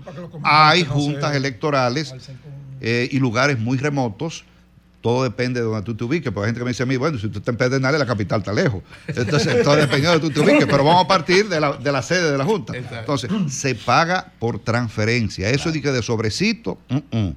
Ahora, hay lugares donde ah, eh, miembros de juntas, eh, colegios electorales, que son vocales, secretarios, presidentes, dicen, yo no tengo cuenta bancaria. No están bancarizados. No, entonces, en esos casos excepcionales, que es el 5%, se le paga en efectivo, pero tenemos una auditoría Eh, correspondiente muy clara. Presidente, hace en el mes Julio. de diciembre se Sí. emitió una resolución donde la Junta establecía el criterio de la colocación en el orden de la boleta partiendo de lo que del lugar ocupado en la elección, sea por encuesta, sea por convención Sí, de sí, sí. delegados, eh, el lugar que ocupara el candidato A. Pero después vimos, cuando se emitió la boleta, que hubo un cambio. Por ejemplo, entonces me gustaría saber cuál fue el criterio, si se decidió que fuera por apellido, eh, por el orden alfabético que se colocó, y si para el nivel congresual se utilizará ese criterio que se va a utilizar ahora en lo municipal. Y lo otro es, eh, usted decía ahorita del tema de cada junta va a manejar sus, su proceso de escrutinio. Ahora bien, la Junta Central Electoral, el órgano central que usted preside, es la que va a emitir los boletines generales. El centro de cómputos está en la sede de la Junta Central Electoral. Ahí es que va toda la información de los resultados eh, y en un hotel, por un tema ya de, se va a, a divulgar los resultados en pantalla. Pero Para todos los medios. Para todos los medios. No en la Junta, sino- Para, o sea, entonces, del, del centro de cómputo de la Junta Central Electoral se emiten, van entonces a las juntas electorales y las juntas electorales consolidan y emiten los boletines. Ellos son los que consolidan. Entonces, tienen, por ejemplo, ya el 20-30% van emitiendo boletines en cada Sí. junta municipal. Eh, con relación a, lo de la boleta, eh, eh, por, por decisión de incluso del Tribunal Superior Electoral, eh, la, eh, el método de primarias, como democracia interna de los partidos, prevalece, prevalece. Ahora, solamente un partido fue a primarias. Entonces, el resto fue por convenciones, Encuestas. encuestas. La Junta Central Electoral le dio un orden, esto no lo establece la ley, esto fue con el consenso de partidos políticos. Eh, lógico, la Junta Central Electoral no puede imponer, simplemente hizo una resolución eh, diciendo que primero, los que fueron a primaria, que vayan los que a primaria. En segundo lugar, los que fueron a convenciones, que tuvieran ese otro orden, lo que fueron a encuestas, después viene entonces lo de la reserva, pero siempre preservando el tema de la proporción de género que se ha respetado al dedillo. La Junta Central Electoral ha hecho un trabajo Bueno. significativo en este sentido. Bueno, sí, eh, por último de mi parte, anunciaron una nueva cédula, no sé si hay tiempo para hablar un poco de eso. Y segundo, ¿quién va a manejar las laptops? ¿Cuál es el perfil técnico y electoral de la persona que va a manejar la laptop? Porque para mí ese es el punto más sensible del proceso, cuando se pase del borrador al acta definitiva. cuando se ponga Sí, el- se a, el digital, dato. a digital. Ok. Entonces, fíjese bien. Cuando se asiente el dato. Sí. Lo de la cédula, para que no haya confusión, lo primero que digo es que pueblo dominicano se va a votar con la cédula que usted tiene ahí. Con la cédula actual. No importa que diga que se, ve- que se vence ahora el 15 de, de No enero, que usted cumpleaños. No No, no, no. Se va a votar con la cédula que usted tiene ahí. Ya después hablaremos al final, pero dejan para conectar el Sí. tema de, de la lacto. Importante. Un colegio electoral o mesa electoral eh, me gusta usar también el tema, porque la gente eh, se identifica más con, con la mesa, pero colegio electoral tiene cinco personas que son los protagonistas del proceso electoral. Esos 85 mil hombres y mujeres jóvenes que van a estar son los que van a organizar eh, el colegio electoral. Tiene cinco Un funcionarios. presidente o una presidenta. Primer vocal, segundo vocal, secretario, secretaria y sustituto de secretario secretario. El presidente y el sustituto de secretario son los encargados de manejar estos equipos por resolución de la Junta y ya con el consenso hace... de El dos- de 1 y el años. 5. Exactamente. Entonces, el presidente es el que va a tener ese borrador, esa acta de escrutinio, y es el que le va a dictar en voz alta. Delante de los delegados delante de todo el y graba- observadores. y, ojo, no se puede votar con celular y ni llevando celular. Ahora bien, cuando comience el conteo, el escrutinio, Se graba todo. Celulares abiertos para Wow, grabar. eso sí está todo bien. el mundo. Eso sí está bien. Transparente. Transparente. Eso, Cuando se vaya a contar, se graba. sí Desde está que bien. se comenzó a Así hay contar, que hacer todo con los interrogatorios. Eso sí está bien. O sea, no se va a esconder nada. No. que el era de Virgilio y se lo dieron a Pedro. no, No, no, no, que Entonces, se ahí puede grabar el proceso de ¿Quién? conteo Claro, claro. y de asiento. Lo permite. ¿Quién digita? Ese sustituto de secretario. Que tiene, que tienen todos ya, porque no solamente se le ha capacitado a ellos dos, a todos de manera transversal se le ha capacitado Para todo. para todo.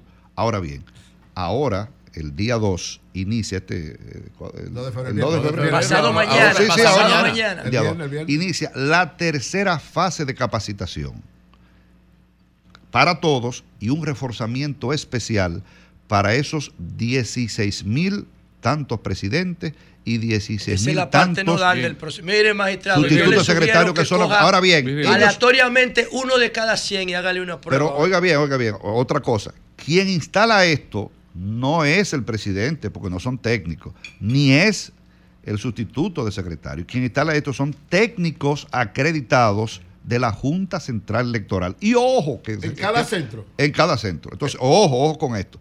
Estos centros, porque la gente usted me puede decir, y me podrá decir válidamente Julio Martínez Pozo, pero presidente, Mucho. ¿cómo van a instalar el domingo 18 16.800 y tantos equipos en la mañana? Y si uno de esos le... Porque puede, puede ser que no haya un problema hasta eléctrico, que no haya en esa escuela energía. No, pueblo dominicano, estos equipos se instalan el sábado en la mañana. Todos. Todos. ¿Y cómo lo vigilan? Con policía, policía militar, y los mismos delegados de los partidos 30.000 políticos están ¿Tiene ahí. colegio de una vez? Siempre ha sido así. Tiene el centro de una vez. El escáner se instala el día anterior. Recuerden. Entonces, Siempre es el día anterior. ahora, el sábado 17 de febrero, instalado. todo instalado con la prueba, el boletín cero, la matriz impresa. ¿Qué es la matriz? Que ese, que ese software que está ahí corresponde con la boleta de ese colegio. Que no es otra boleta. Entonces, el día anterior, cualquier imprevisto que haya, pero tenemos también un control de calidad estricto en la Junta, por primera vez en la historia, tanto para el tema del kit electoral, que ahí que están las boletas, el, el padrón, como el kit tecnológico, doble control interno y externo con la norma ISO, con personal de la Junta. Entonces, es el sábado anterior. Que si ahí eh, una impresora eh, se, no imprimió por H por R, se sustituye por el BACOT que está ahí. Virgilio, Bueno. termina. Eh, magistrado, primero muy yo bien. quiero felicitar el trabajo y con la capacidad, la la capacidad con que ustedes han hecho la apertura en la Junta Central Electoral, tanto usted en la representación de todos los miembros de la Junta Central Electoral. La gente se pone nerviosa con el tiempo de la entrega de los resultados de los datos. Eso siempre pasa.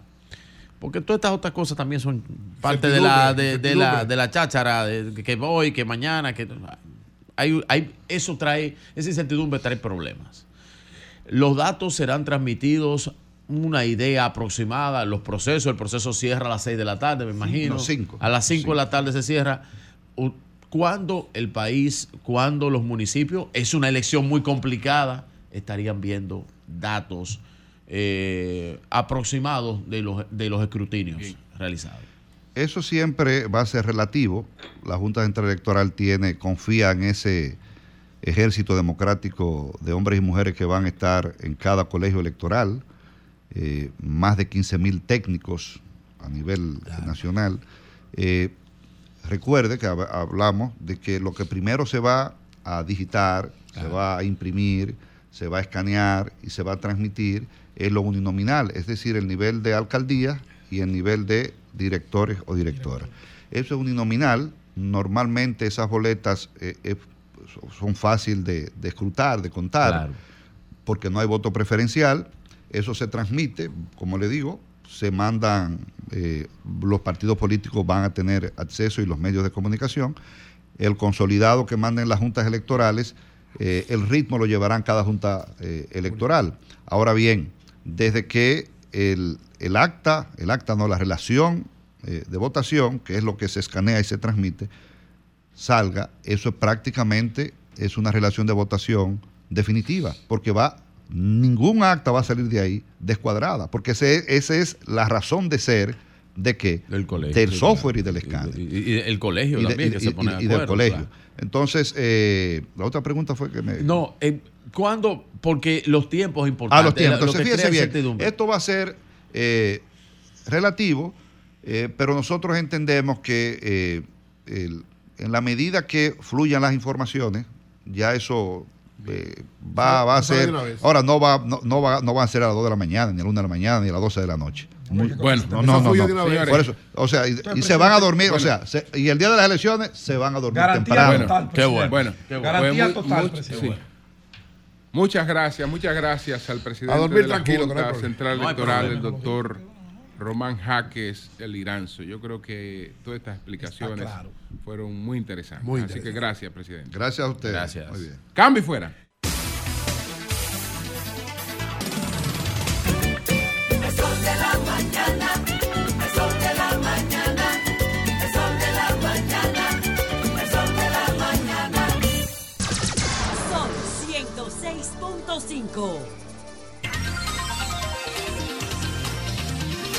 Roberto Ángel Salcedo va a conversar con nosotros en breve. Buenos días, José La Luz, adelante. Bueno, gracias Julio. Bueno, señores, miren, cuando hicimos el programa, buenos días a Roberto Ángel Salcedo, que está por aquí, primera vez que va a estar con nosotros en la cabina, ¿no? Y vamos a conversar con él sobre los proyectos del, y la agenda del PROPEP. Miren, cuando estábamos en el, en- haciendo el programa, creo que era en el restaurante 809 o en el consulado, no sé, yo decía que el presidente debe tomar la iniciativa de dejar sin efecto la ley 1-24. Y decía eso porque entiendo que a quien más le conviene es a él. Y decía eso sustentado en cinco razones. Y, y esas razones yo trataba de explicarla primero en función de el tema de la grandeza que es para una persona inteligente eh, corregir. Corregir es la mayor oportunidad de tu crecer. No hay una forma más, más idónea para tu crecer que sobre tus errores o sobre tus caídas. Así es que funciona la naturaleza, así es que funciona la vida. Entonces el presidente le ha ido bien corrigiendo. Y le fue bien corrigiendo presupuesto, le fue bien corrigiendo reforma, le fue bien corrigiendo eh, fideicomisos. Al presidente le va bien cuando corrige porque la gente dice, ese es un ser humano igual que yo. No se cree Dios. Porque lo que se creían Dios no corregían. ¿Y ahora dónde están? En el ostracismo. Entonces, al presidente le ha ido bien corrigiendo, no importa que corrija una vez más y no importa que corrija todas las veces que sea necesario, sobre todo cuando no se le están atribuyendo a él personalmente los errores, sino a su entorno. Entonces, que diga fue un error de mi entorno, vamos a corregir lo que la sociedad está cuestionando de la ley 124. ¿Por qué, por qué debe corregir? Porque las- los cuestionamientos tienen fundamento, no son caprichos ni politiquerías. Segundo motivo por lo que el presidente tiene que tomar la iniciativa de corregir la ley 124. Estamos en medio de una campaña electoral y todo se politiza. Entonces eso se ha convertido en un ruido electoral innecesario y el gobierno es que está dándole cancha a la oposición para que trabaje el tema de la ley del DNI. Tercero, esa ley está desde cuando Balaguer, después de Trujillo, que Balaguer convirtió el SIN en DNI. Lo convirtió fue el, triunv- el triunvirato, pero Balaguer lo llevó al Congreso y lo legalizó antes de salir. Si esa ley está desde 1978, sin reforma importante, ¿por qué no puede esperar a mayo que pasen las elecciones? ¿Por qué no se puede? Entonces, si está desde 1978 así, cuando viene a ver tenemos oportunidad de trabajar de manera más profunda y científica el tema de los servicios de seguridad y de inteligencia. Porque sin capacidad de inteligencia, de información, nosotros no vamos a tener un modelo de seguridad. Pero esa ley no tiene vocación de eso, la que se hizo. Solamente tiene interés por asuntos de seguridad nacional. No tiene el componente de seguridad ciudadana. Ahí hay tres motivos. Cuarto motivo, los fundamentos son reales los que atacan la ley. Se lleva por delante principios democráticos y constitucionales que son una conquista de la sociedad, como derecho de la intimidad, como el derecho de opinión pública que está en el artículo 49 de la Constitución, como el derecho de habeas data que está en el artículo El 70 derecho al secreto bancario. se lo lleva por de paro. Y entonces todo el mundo sabe que eso puede caerse en el constitucional. Sí, pero ya la ley está vigente. Y el daño que puede hacer esa legislación mientras el tribunal, que es un tribunal constitucional, pero que fue elegido políticamente, o sea, que obedece, porque no fue cogido por voto, fue cogido por, por, por- por el Consejo de la Magistratura. Eso es una relación de poder. Ahí nadie llega si no tiene poder delante o detrás. Entonces, son razones de sobra para que el presidente diga, es verdad, yo voy a hacer con la ley del DNI lo que hice con el fideicomiso de Punta Catalina. Corrijo y mando otro proyecto al Congreso para que ese quede sin efecto. Que el Congreso, el mismo Congreso que aprobó esa ley, que hay un quinto elemento, que también lo voy a citar, no lo iba a hacer, pero lo voy a citar. Tomando en consideración lo que he escuchado de cómo se aprobó la ley el 29 de diciembre y de mi experiencia como legislador, eso puede dar lugar a una investigación. Eso puede dar lugar a una investigación, puede dar lugar y sería otro, ya no un ruido, sino un escándalo institucional que puede también tumbar la validez, la legitimidad de la ley. Coño, hay cinco razones para echar eso para atrás. Y yo pienso que el presidente, que es un tipo inteligentísimo, un tipo simple, que no le importa equivocarse, que no le importa corregir, porque a las personas inteligentes no nos importa corregir. Es una virtud de la inteligencia la corrección, como hace la naturaleza permanentemente. Entonces el presidente tiene que tomar la iniciativa y decir, vamos a dejar la ley del DNI sin efecto y vamos a volver a construirla sin los vicios que tiene esta y, sin- los ataques a la ah, constitución de la República. Y por último, vi con mucha tristeza lo que está pasando con Toquilla en la actividad de eh, Dominicanos on the Hill, como se llama la actividad que está eh, promoviendo la oficina de Adriano Espaillat en Nueva York, como lo hace cada cierto tiempo. Nosotros tuvimos una oportunidad, creo que fue en el 2014, de estar en ese evento en el Capitolio, donde los dominicanos se manifiestan en torno al Capitolio para mostrar la identidad dominicana, nuestra cultura, nuestro arte, etcétera, ¿no? Y entonces ayer yo vi que Toquilla anunció que cancelaba su presentación en el evento Dominicanos on the Hill, pero hoy veo una nota que da cuenta de que un grupo de dominicanos hicieron un llamamiento de protesta para el próximo viernes a las 3 de la tarde en la oficina de Adriano Espaillat en, en Nueva York. Entonces, ah, eso es lamentable por dos razones. Primero, ellos dicen que las letras de Toquilla no representan los valores de la dominicanidad. Y yo pienso que Toquilla no estaba haciendo esa presentación por dinero, porque Toquilla no necesita eso. Toquilla es ahora mismo la artista femenina dominicana más trascendente que nosotros tenemos. No hay una artista dominicana mujer más trascendente que Toquilla en República Dominicana. No lo hay. No la hay. Ella no está haciendo eso por dinero. Ella está haciendo eso porque Toquilla tiene preocupaciones reales por el tema social. Porque es una artista con compromiso. Ok, que ella tenga ese nivel de distorsión en sus letras, sí es cierto. Toquilla es una flor de fango. An- El Estado no se interesó por saber quién era Toquilla hasta que Toquilla nos sacó de sacato escolar. No le interesaba quién era ella, no sabía dónde si existía siquiera. El Estado no sabe que Toquilla tuvo que prostituirse para poder pagar el alquiler de su casa. Tenía que tener sexo con el dueño de la vivienda. Porque si no, no tenía dónde dormir porque su papá estaba preso y su mamá estaba fuera del país. Entonces, eso al Estado no le importa. Entonces, el cuando hablo del Estado me refiero a la sociedad con todas sus instituciones dentro. La sociedad se raga las vestiduras por lo agresiva de la letra de Toquilla. Sí, ese fue su entorno donde ella nació, pero los seres humanos no somos piedra.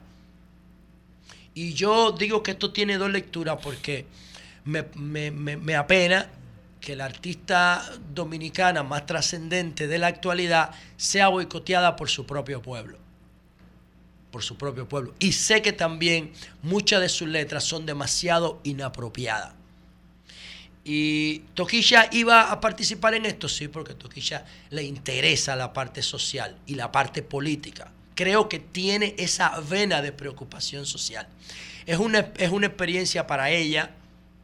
Ella puede cambiar. Yo creo que cuando madure va a cambiar, va a cambiar su relación con el arte. Toquilla no es una artista desechable como son un paquete de emboceros que hacen cualquier disparate para pegarse y conseguir dinero, no. Toquilla tiene una, una posición filosófica ante la vida. Ella entiende que el sexo no debe satanizarse, que no debe satanizarse, lo lleva al extremo del placer, que yo creo que es tan malo como satanizarlo, pero con el tiempo va a encontrar una media, va a encontrar una, una forma de relacionarse mejor con su público.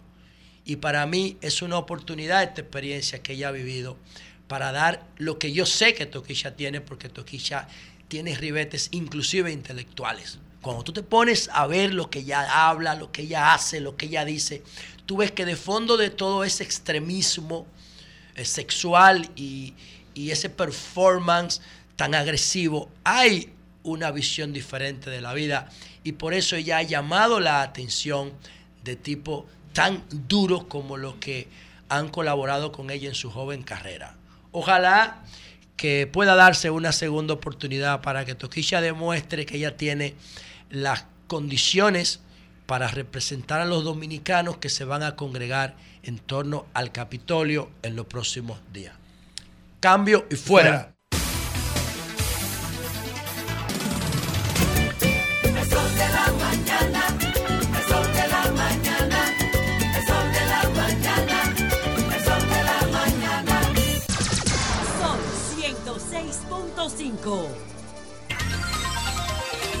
Bueno, señores, Roberto Ángel Salcedo, director general de la Dirección de Proyectos Estratégicos y Especiales de la Presidencia, el PROPET, está con nosotros. Bueno, Buenos días, Roberto. Un ¿cómo gusto, estás? un gusto, un honor estar aquí por vez primera en este escenario tan Ey, vistoso y tan bonito. ¿eh? Muy bien. ¿Viste qué dura la cabina? Muy dura, muy dura, muy dura la Roberto, cabina. Se esmeró Antonio, ¿verdad? Y todo el Hablemos equipo. primero, hablemos primero de la campaña, Roberto. ¿Qué rol tiene en la campaña No, para de la campaña que municipales? tenemos que hablar, maestro, de la campaña. Pero de eso que lo- eh, de eso De eso que le está- preguntando. Oh.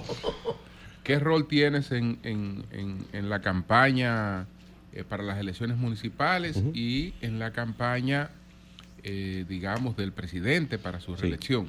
Bueno, eh, eh, estamos en una doble condición. He estado moviéndome por gran parte del territorio nacional, eh, colaborando con los candidatos. Tengo responsabilidad política de enlace en San José de Ocoa en este momento. Y hemos estado trabajando la, la unidad externa también, captando a figuras importantes de la sociedad civil, de otros sectores que deciden dar el paso con nosotros. Eh, he tenido una muy gratísima experiencia eh, a raíz de involucrarme en el proceso de reconstrucción eh, de San José de Ocoa. Ustedes desarrollaron Sí, también una transmisión allá, claro. en efecto. Dada esa relación cultivada con la dirigencia, con la estructura del partido, el presidente entonces nos movió de, de La Caleta y de Boca Chica, donde estábamos originalmente, y fuimos allá. Hemos encontrado una buena situación ahora política de cara a las elecciones que nos proyecta en una situación bastante cómoda en la zona.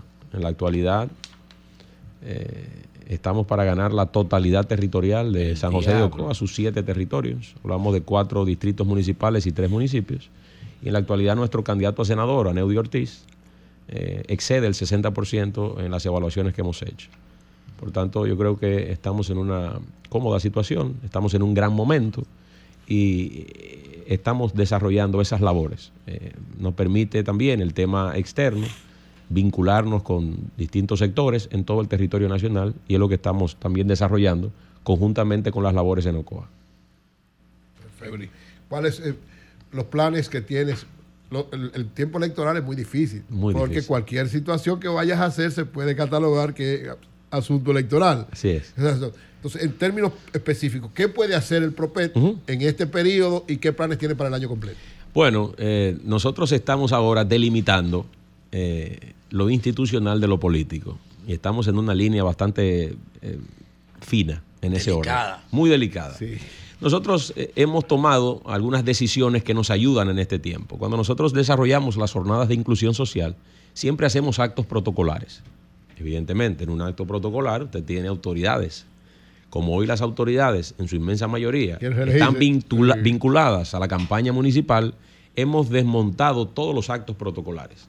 En los actuales momentos damos los servicios sociales del gobierno eh, y tratamos de cuidar y reiteramos siempre el llamado a nuestros compañeros y candidatos a que cuiden las acciones del gobierno. La mejor forma de nosotros pasar este proceso es eh, desarrollando una buena labor, que la gente no sienta que estamos enturbiando lo, institucional, que no hay una mezcla en ese sentido, que lo podemos separar. Eh, yo también, eh, aunque he estado en una labor de supervisión, trato de limitar mi presencia en esos lugares para que no vengan los candidatos y no politicemos el tema. Y entonces lo institucional pueda correr de un lado y nosotros también completar la agenda política por el otro. Eh, hasta ahora nos ha dado resultados, no hemos tenido ninguna queja ni ninguna demanda. La oposición que está muy pendiente a todo y cuanto se hace no ha reaccionado todavía, lo que significa que hemos estado de manera institucional caminando por los caminos eh, correctos. Roberto, eh, Manuel. precisamente ahora, bienvenido y Sí, un saludo, gracias. querido amigo, eh, que estás allá. Pero esa la- camisa es de campaña. Eh, Esa camisa es de su campaña. dos. Esa camisa es de campaña. No, no. Eh, Un chin de muchas cosas. Sí. Mire, don Roberto, precisamente desde temprano. Don Roberto le dicen a Ah, Esmerito Salcedo. Alberto Sí, Salcedo, sí, sí, claro. sí. Roberto Ángel. Roberto Ángel. Roberto Un Ángel. abrazo. Ambos son mis amigos. Un abrazo a don Roberto. Ambos son mis amigos, padre e hijo. Eh, en Ocoa. Felicidades a don Roberto por su primera, es su primera Sí, película. sí, sí, sí, claro que sí, No, claro que no, sí. pero Está en eso, tercera está en edad. Está- Voy está- para está- allá. está- contento. Está contento, está contento. Voy para allá el primer día a ver la película. Eh, desde tempranas horas me han estado enviando videos Sí. de manifestaciones de los productores agropecuarios por un tema de falta de pago. Y ¿En ahora Ocoa? me ¿En escribe Ocoa? en Ocoa, Sí. un amigo y me dice, aprovecha ahí que está Roberto, que es muy cercano al presidente, Lógico. de que nos No, meta es el la enlace en. Ocoa. Sí, por eso sí. mismo es que le hago la pregunta, porque me- me- un amigo me pide que le haga ese favor para que usted medie y ayude con Limber Cruz, que parece que no, No, ha honrado el compromiso que hizo Luis. Bueno, tanto eh, el ministro Limber Cruz como eh, Fernando Durán, eh, administrador del Banco Agrícola, han estado atendiendo todas esas solicitudes desde este programa, que ellos siempre escuchan. Yo sé que ha llegado su mensaje y que esos temas habrán de resolverse. Evidentemente, nosotros desde noviembre hemos tenido una labor titánica en la provincia. Fue una de las provincias más comprometidas con las lluvias del pasado mes de noviembre y hemos estado trabajando en distintas direcciones, desde el punto de vista social, desde el punto de vista de la reconversión de muchas zonas. Eh, ha intervenido Obras Públicas, el Ministerio de la Vivienda, el Ministerio de Agricultura, eh, ha ido en auxilio, eh, por ejemplo, de los productores, sobre todo el área de invernaderos en, en Rancho Arriba. Y bueno, vamos a ver ese caso Sí, ahora. es- Es, importante que tú le- No, no, no, no, y, le- es- y eso, y eso lo vamos a hacer. El presidente estuvo el pasado viernes allá en una marcha caravana que nos llevó por eh, distintos territorios, tanto el municipio de Sabana Larga como el municipio de San José de Ocoa, y verdaderamente que hay una, una integración de parte de, de toda la provincia alrededor del propósito del partido. De todas maneras, ese llamado reiterado a mi querido amigo Limber Cruz para que atienda Sí, esa solicitud eh, pendiente. Manuel, antes de que como, eh, pase a, a otro tema, a propósito de Ocoa, ¿te ha tenido oportunidad de conversar con el doctor Walter Gómez? Eh, No, no he tenido, no, no he tenido, no he tenido y alguna- oportunidad. y alguna información La- porque la eh, la forma en la que se ve que fue eh, detenido Sí, yo, yo tengo, parece desproporcional, yo, ¿no? yo- yo tengo pendiente una visita esta semana a la provincia. Eh, eso ocurrió eh, en el desarrollo de la caravana y luego de la caravana, entonces ya regresamos a la ciudad y me enteré el día siguiente de la situación. Mañana tenemos una reunión con la estructura política de Ocoa. Ahí me voy a enterar más de todos los detalles. Pero en una visita que vamos a desarrollar en los próximos días a la provincia, eh, procuraré el acercamiento para, Él, para había- ver. él había situación. tenido otros ah, otros incidentes. Hubo un En el incidente- pasado, ¿no? Un Ahí- incidente contra la Marcha Verde, hubo alguito, después hubo alguito, pero dice que nunca le habían dado tan duro. No, lo que pasa- Puede lo- que pasa que le da. No, Él- él él da lo que- maestro. él- él- él- no es que- no es que el No, primer no, no, problema. No es que él nuevo en esto. No, no, es que el primer maltrato. No, Si a mí me aguacate. No, es que el primer maltrato, en, el, pasado él lo había maltratado realmente. pero lo hace. No, pero No, este, este, este, este programa informa pero entretiene. ¿Eh? Eh, No, definitivamente. porque si le hubieran aplicado las técnicas policiales modernas, eh, ¿usted cuando te la aplican cuando tú tienes Vamos a 35 y cuando tú tienes 45, no es lo mismo. Roberto. No es lo mismo, no. Roberto, No, él nunca le había dolido dos tanto. cosas, Le dolió Roberto. ahora la edad. Qué cosa. Roberto, dos cosas. Me he encontrado, Estaba en Ocoa la semana pasada. No, no, no. Ahora yo estoy haciendo como atando cabos. Nada que ver con eso. me he fue el encontrado, jueves que él tuvo. me, me he encontrado, Roberto, una opinión de muchos dirigentes del PRM sobre que Roberto ha sido una persona asequible para ellos, que le ha dado apertura y se sienten contentos con la receptividad. Entonces, mi inquietud, ¿por qué sacar a Roberto de Boca Chica y La Caleta? Ahora mismo, los números que yo manejo, hay una dificultad con la alcaldía de Boca Chica sobre todo. ¿Por qué sacar a Roberto de allí para mandarlo a Ocoa si aquí puede Sí. ser más determinante Sí. su, su Bueno, trabajo? Eso por ese lado, Sí, Roberto, ¿verdad? Y segundo, hay un tema con los dirigentes. El PRM viene del otro hora PRD, eso, eso, eso da rebú por todas partes. Eso, eso es un lío. ¿Cómo se ha estado manejando, Roberto, ¿verdad? ¿Cómo ha estado manejando esa dinámica con gente que se le hace difícil entender que ahora hay una separación de lo institucional con lo político? Y dice, pero ¿cómo que este hombre quiere que uno eche para adelante? Si este hombre bloquea a uno en las actividades del gobierno y no invita a uno, ¿cómo, cómo está manejando eso, Roberto? Esta gente tan revoltoso. Mire, eh, la información que tengo alrededor de lo de Ocoa se produce en una visita que hice con el presidente el pasado 3 de diciembre.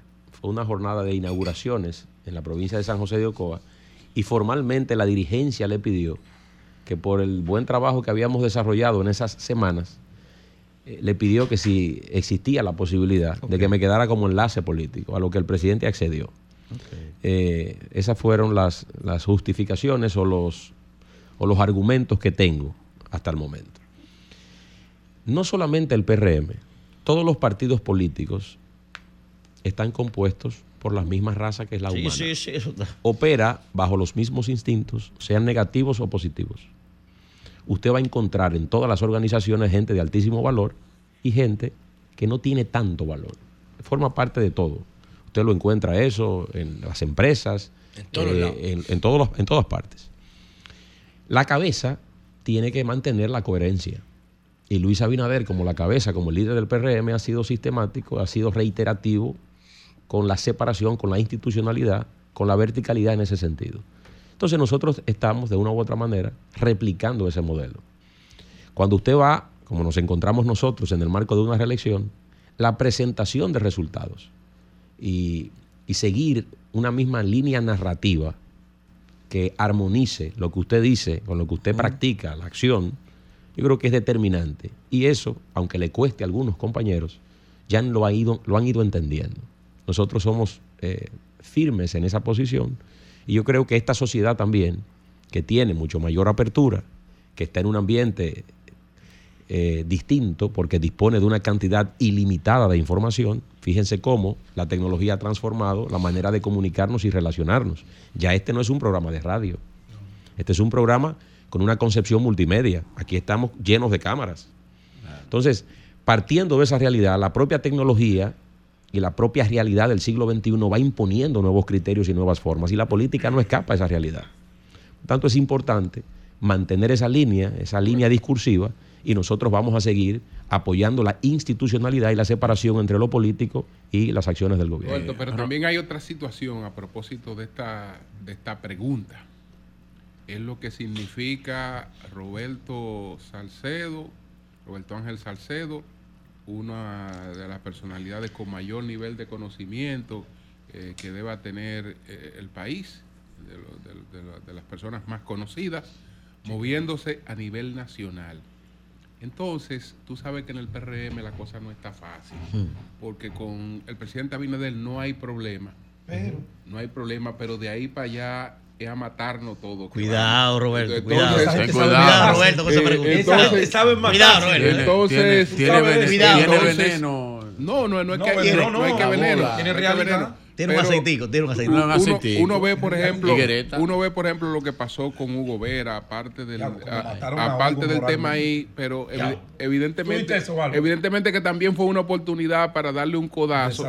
Y, y, pues, porque Hugo también es una gente muy conocida. pero Entonces, una amenaza. eh, Roberto, en ese, se- en, en ese sentido, ¿cómo, cómo tú entiendes que, que, puede, eh, que puede tomarse este movimiento tuyo? Porque ahí hay gente que siente ya que... Llegó ahora, ya me quiere bloquear. Que, que la- Que hay ahí, no- que ahí que no hay está un fácil. espacio que- que no es ahí está, ahí está, ahí está David, está, está Carolina, está Yayo. Eh, eh, el de la Wellington, casa, Wellington, eh, Wellington, Yayo. Fellito. Fellito. Fellito, Ellos- Wellington. Ellos quieren gente, pero también Pero, pero cuidado. Con ciertos límites. Entonces, ¿qué, qué, ¿qué tú entiendes? Robertico no, no quiere aspirar todavía a la Mire. presidencia. No, pero tú quieto. tú lo estás sacando. Mira, no, no, no, no, no, No, no, pero no, ya- no, Robertico, no, ten cuidado. No, no, no, porque no quiero estás aspirar a eso, descartando. no. Tú porque- estás descartándolo. He tenido conversaciones profundas con el eh, ¿cómo se profesor. Yo tengo, sí, yo tengo afectos por todo lo que usted ha mencionado, Julio. Sí. Yo estoy concentrado en hacer los esfuerzos de rigor para que el partido salga bien tanto en febrero como en mayo. Mis energías están concentradas en que el presidente logre una reelección y pueda completar su obra desde la presidencia de la República.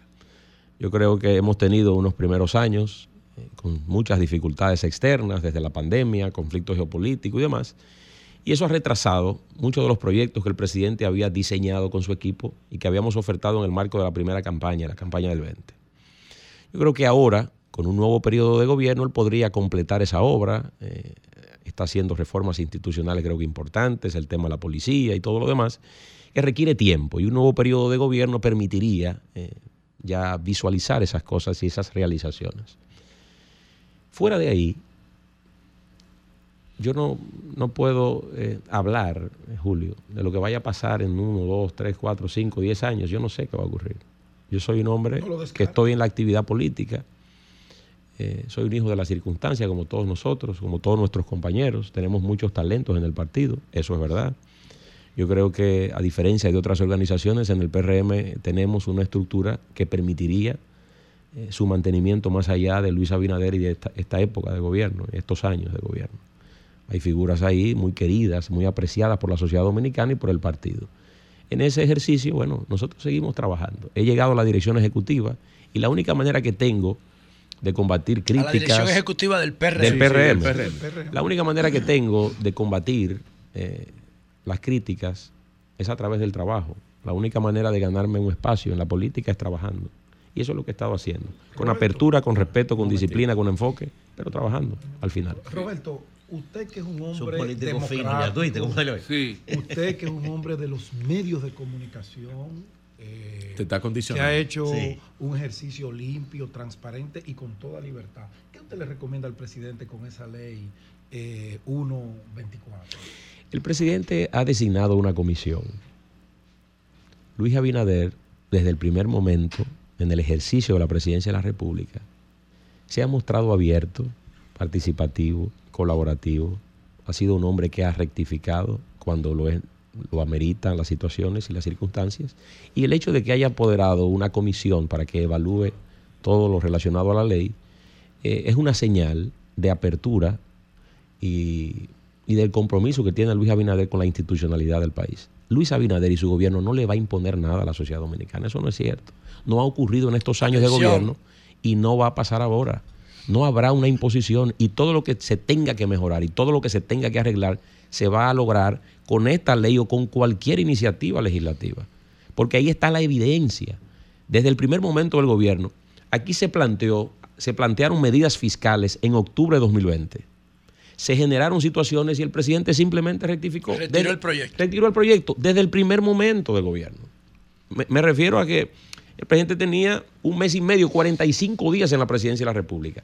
Desde esa acción hasta este tiempo, él ha sido consistente. Y recuerdas el, el logo de turismo que También. generó un escarceo, lo retiró. Lógicamente el se retiró. fideicomiso de Punta Catalina. Entró el Ah, bloque, ah, lee, atención. No, entonces. No, pero es ah, verdad. pero es la realidad. Es cierto, no lo hizo. Lo, lo hablamos. Perdón. Pero lo, lo en- hizo, lo pero enume- los hechos están ahí. llamando a Perdón, Eury. Pero eso pero es incontrovertible, pero eso estamos hablando con la evidencia, con hechos que verdaderamente están ahí. Usted puede buscarlo. Mire, usted, No, tiene, usted, tiene, usted tiene una tablet muy bonita Sí, no. y muy moderna. Yo sé que esa es de última generación. Eso corre muchísimo. Usted eh, entra ahí en cualquier No, motor de búsqueda y lo va a, y lo va a encontrar. Entonces, en ese, en ese sentido, en ese sentido, yo después creo que esa están todas las condiciones. Pero esa es, esa es una labor permanente. Pero eso es una labor permanente, eh, querido hermano. No, todos lo hacemos. Usted ha reconsiderado muchas medidas. Usted estaba en un partido, luego se fue a otro y reconsideró la medida política. Es igual que usted y su papá. Perfecto, pero usted tiene, porque Pero eso forma Leo- parte. Leonel, por ejemplo, Leonel, Eso- Leonel y firmó. Eso forma parte de la vida. Claro, usted Leonel- está Leonel- permanentemente Claro, rectificando. claro. Y usted Leonel firmó la ley 6697 de educación, Pero es Robertito, apoyando el él 4%. no ¿Y sabe lo que hizo cuando la gente protestó? Dijo, no voy a hacer nada. No, no, Por pero, soberbia. pero y agradezco porque eso, eso es el cariño. Pero verdaderamente, eh, aquí hay un modelo permanente de revisión y todos debemos hacerlo. Y esa debe ser la norma en el ejercicio del gobierno. Alvin Toffel, aprender, desaprender y reaprender. Lógicamente. Entonces usted no tiene necesariamente que casarse José. con un modelo y con un Sí, estilo si usted ve que en algún momento del- del eso no resulta. Insistir en el error no conduce a nada bueno. Entonces yo creo que ese nivel de apertura el presidente lo ha manifestado del primer momento y esta no será la excepción. ¿Qué Eh, informe eh, tiene yo- usted, yo- Roberto, sobre la capital? ¿Mm? Sobre la capital, ¿qué informe tiene? Bueno, me alegra venir Dale. ahora a este programa porque hubo verdad, una Roberto. época eh, donde me presionaban alrededor de la candidatura senatorial No, y yo solamente perfil. pedía Claro. tiempo, ¿verdad? Claro. Yo solamente pedía, perfil, pedía Roberto. tiempo para la definición. Tú no eres un hombre de Ocoa, tú eres un hombre de la capital. Entonces, miren, verdaderamente en los actuales momentos la capital de la República se consolida como uno de los grandes bastiones del Partido Revolucionario Moderno. En estos momentos excede el 50% del PRM en la capital de la República. Como partido. Como partido. Eso usted tiene una condición mixta de una buena gestión de gobierno, que la gente la aprecia, mezclado esto con la gestión municipal de Carolina Mejía, que es bien valorada. En lo senatorial, nosotros hemos estado haciendo los esfuerzos ahora de integración de toda la matrícula y la estructura del Partido Revolucionario Moderno en la capital para abrazar la candidatura senatorial del doctor Guillermo Moreno. Ya se han hecho algunas asambleas, hay una integración de los compañeros, hay un firme compromiso, el partido ha firmado una alianza, esa alianza nos involucra a todos y verdaderamente la fortaleza del partido habrá de dar una contundente victoria en la capital, tanto en febrero como en mayo. Eh, es lo que nosotros proyectamos y cuando vemos detalle a detalle, por ejemplo, en el caso de las municipales, los municipios cabeceras, eh, estamos delante en la inmensa mayoría de los municipios cabeceras, comenzando por la capital de la República, Santo Domingo Este, ahora ya estamos al frente en Santo Domingo Norte, Santo Domingo Oeste, Los Alcarrizos, San Cristóbal, Baní, Asua, eh, seguimos por ahí. El eh, 70%, el 70%. San, Pe- San Pedro, San Pedro de Macorís. Diga el 70, profesor, Estamos eso- eh, en el municipio de Higüey, en Cotuí, pero vamos a seguir. Eh, En Bonao con Eberto, tenemos La Vega con Kelvin Cruz, Sí, que excede claro. el 70%, Santiago ahora con En Ulises, Puerto Plata en no hay nadie Roquelito. de la oposición. en el Puerto Plata no hay nadie vamos, de a la oposición. vamos- a seguir.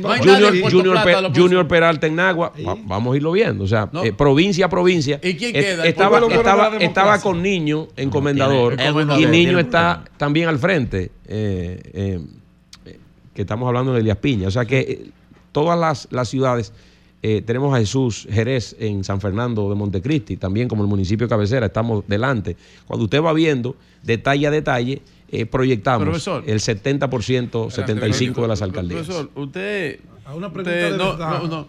Usted, un hombre. Ahora hubiese sido un gran hombre- sprint para tu, un- para tu carrera política ser candidato a, a senador en el distrito. No, un hombre. Hubiera sido un gran su- sprint. su papá lo No responda a eso, Roberto. Eh, mira, eh, Roberto, tú eres un hombre de conocimiento nacional porque la gente te conoce, te aprecia desde joven, eh, por los medios de comunicación, por tu padre.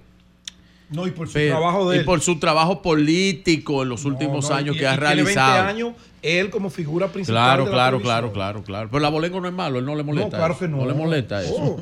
Mira, eh, Eso ayuda. pero hay gente que vienen de litorales políticos diferentes. Que a lo mejor no interesa estar en el PRM per se y se quiere acercar, apoyar al presidente maestro de otra forma. nombres, no defendió No a defendió a Yayo. Yayo. No lo mencionó. No lo Mira, defendió. Está raro mira, eso. mira, Ay, diablo. eh, esa gente que tú estás. Oye, como estoy diciendo, esa gente que yo sé que se te ha acercado y que tú has estado aglutinando, que nada tiene que ver con Ocoa. ¿Cómo van esa gente que se le acerca al presidente a través de movimientos externos que usted dirige y que Bueno. no ha hablado de eso? Nosotros estamos en la, en la, en la unidad externa. Eh, no, pero ven- venga, venga, venga usted también con, la- con las preguntas difíciles. Venga usted también con las Roberto preguntas difíciles. No, con las Roberto preguntas difíciles. Venga, venga, venga. Roberto pero Ángel, por favor. ahí- yo Por favor, pero venga, pero no, venga, venga. Hay por una favor. gente nueva que llegaron y yo no sé, digo, ¿Qué es lo que- a Roberto, de quién Roberto, llegaron. Roberto, y, me, eh. y me dicen el nombre de Roberto Ángel Roberto. Roberto, con la pregunta de Virgilio, con la pregunta de Virgilio, yo di una primicia aquí de un Sí. señor. Don Pedro llamó buscando lo contrario y lo, y lo, desalenta- Ay, hombre. y lo desalentaron Ay, allá. yo no, yo no es verdad lo dijo. Lo del señor doctor. Concepción, que es No, un empresario fuerte de San Juan, es arquitectura suya eso. No, no directamente. Yo, Ah, yo sé, no, no directamente. No, yo no directamente. Quien se ha encargado ahora de esa labor, eh, que debo reconocer públicamente su nivel de intervención en la provincia de San Juan, una provincia que he aprendido a querer mucho y, y tener una vinculación muy estrecha con la dirigencia. Estuvo el pasado fin de semana con Janoy Sánchez, eh, con Fran Ramírez y con todos nuestros candidatos, con mi Encarnación. hermano Fran Ramírez. Eh, estuve en Las Matas, estuve en Juan de Herrera y en el municipio cabecera de San Juan de la Maguana. Pero quiero reconocer la labor del ingeniero Ramón Alburquerque, que ha Ajá. estado eh, como enlace en la provincia y verdaderamente su llegada ha generado un movimiento importante alrededor de las candidaturas. Eh, eso tiene que ver también, de una u otra manera, eh, con la coordinación del ingeniero. Pero nosotros hemos estado trabajando. Hay una figura importante del, que estuvo en el Partido de la Liberación Dominicana, que hoy está con nosotros, que es un amigo muy querido de este programa, que es Luis René Canán. Estuve con Luis René el pasado, el pasado lunes en la caravana con, el, con el presidente en, en- tanto en Salcedo, estuvimos en Salcedo, Villatapa y Tenares con el presidente, y hemos generado un nivel de tracción importante con eh, algunos ex eh, PLDistas Ah. a través de Luis René. Hay otras figuras en la línea noroeste, en el Gran Santo Domingo, eh, que se han, se han acercado y hemos estado trabajando. Fernando Sánchez, que era un cuadro importante del Partido de la Liberación Dominicana. Ha- la circunscripción. Claro, exactamente, ha estado trabajando Fernando con nosotros. Fernando Carlos claro que sí, Son Carlos. Eh, son gente, son gente de ¿quién mucha, de, de mucha eh, labor política, ¿no? Y, y hemos estado trabajando y hemos, hemos encontrado eh, un espacio para crecer, para desarrollarnos en un ambiente eh, evidentemente muy cargado desde el punto de vista político por la cantidad de candidatos. Eh, yo creo que una vez eh, se concluye este proceso, bajan un poco las tensiones porque las alcaldías concentran, eh, como son demasiados territorios y demasiados aspirantes, yo creo que ahí todos los partidos del sistema y el proceso, que el reto mayor que tiene la Junta es estas elecciones de febrero, por la complejidad que tienen a nivel de los, de los temas municipales y los regidores, es bastante complejo. Eso nos ayudará. Pero el trabajo desde el punto de vista eh, de la unidad externa, eh, hemos ido compactando ese trabajo a el nivel del territorio. Eh, el, el doctor, Central. el doctor está en Cibao, no lo veo. pero está en el Cibao Central. Está Cibao haciendo Central, coordinación en el Cibao Central. Eh, estuve con él eh, en estos días y estaba haciendo una labor de integración ahí con algunas figuras importantes. Eh, por ejemplo, ha estado trabajando mucho en Monseñor Noel, ha estado trabajando en Hermanas Mirabal, eh, en esas zonas, Payad y demás. eh, bien, con un nivel de eficiencia importante. No, fajado. No, está, está, está en política. Está en política. ¿Y, y su padre, don Roberto? ¿Qué, qué, qué, Ay, qué no, rol bueno, tiene? yo quisiera. Con una asamblea llena de gente, Sí, Roberto, también, yo- que eh, la eh, calle. eh, él, Ah, él no, ha sí, estado, sí, está en él, el ha- distrito él- ha estado haciendo algunas cosas Sí. eh, a nivel de la capital, ha estado reuniéndose con algunos de los cuadros que eh, históricamente trabajaron con él y han tenido ese nivel de acercamiento. Eh, y me imagino que llegado el momento también visitará estos medios para hablar un poco a sobre los procesos. a Domingo aquí en la ¿Eh? capital. Habla de la película. Habla de la película. Habla de la película. Le van a aplicar a técnica. hablar de la película. Técnica, no, no, política. no, no, no, a Técnica política moderna. Domingo ayudó mucho a Roberto espérate, administración espérate. y a ganar la capital. Domingo acaba de dar un fundazo. Es un amigo mío que cuando Mayo junea, Julio Mallea. ¿Eh? Domingo, usted lo Domingo está tirando. Pero bueno. decente y Pero entonces. Domingo. No, no, decía, decía que eh, me imagino que en algún momento vendrá aquí al programa y hablará en, ese, de no, paz. no, en, No, ese, él viene en ese- ahora. en ese sentido eh, y pueden conversar eh, con él. Siempre tiene, siempre tiene temas. Eh, y, ahora, y ahora se involucra en la actividad cinematográfica que lo tiene con mucha ilusión. Eh, yo sé lo que es eso, he vivido eso. Eh, un poco él quería vivir lo que yo estaba viviendo y viceversa. Eh, yo creo que estamos en un switch importante, interesante. Eh, y como familia nos complementamos bastante bien. Quería y jugar tenemos, gol conmigo y con el maestro, pero yo le dije que no estamos, que no estamos al nivel No, de no diga eso, no diga eso. estamos al Oye, nivel de- oye, a Julio profesional, Julio Ahora profesional. es el maestro. Yo le- Ahora, donde Roberto va a jugar. es un. Gadi. No, no, no, pero el hombre, el tengo buena la referencia del venta hombre arriba. Yo le, duro. yo le dije, Cuando ustedes juegan, Oye, esto es una pregunta ya del invitado. eh, eh, cuando ustedes juegan. ¿quién le saca a quién? no, honestidad. Que no, que. No, no, diga que. Entonces van parejos ustedes. Usted me va a decir, No, Julio, que van parejos. Cada quien lleva su juego. Pero, Hay día, Roberto. hay día bueno y hay malo. lo voy a- te lo voy a extrapolar al escenario de esta, de esta, de esta mesa. Bueno, señores. Así mismo. no, que va. Día bueno y día malo. Bueno, pues muchas gracias, Roberto. eh, Muchas gracias. ¿Cómo no? gracias. Un gusto, un gusto Bien, estar bien. con ustedes. Cambio y fuera.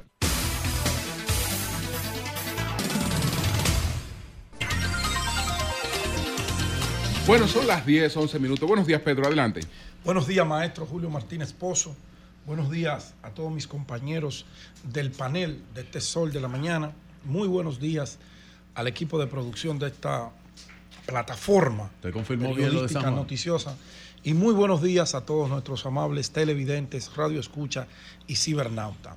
Hoy, hoy, con mucho pesar, con mucho dolor, debo informarle al país, a la comunidad artística, sobre todo a la comunidad del teatro y el humor, eh, la triste partida de Víctor Pinales. Víctor Pinales, cariñosamente Billy, el cual conozco desde el año 1987, cuando participábamos juntos de talleres y él ya estaba en la Escuela de Arte Dramático de la Escuela de Bellas Artes junto a Manolo Zuna y un grupo de destacados artistas de las tablas dominicanas.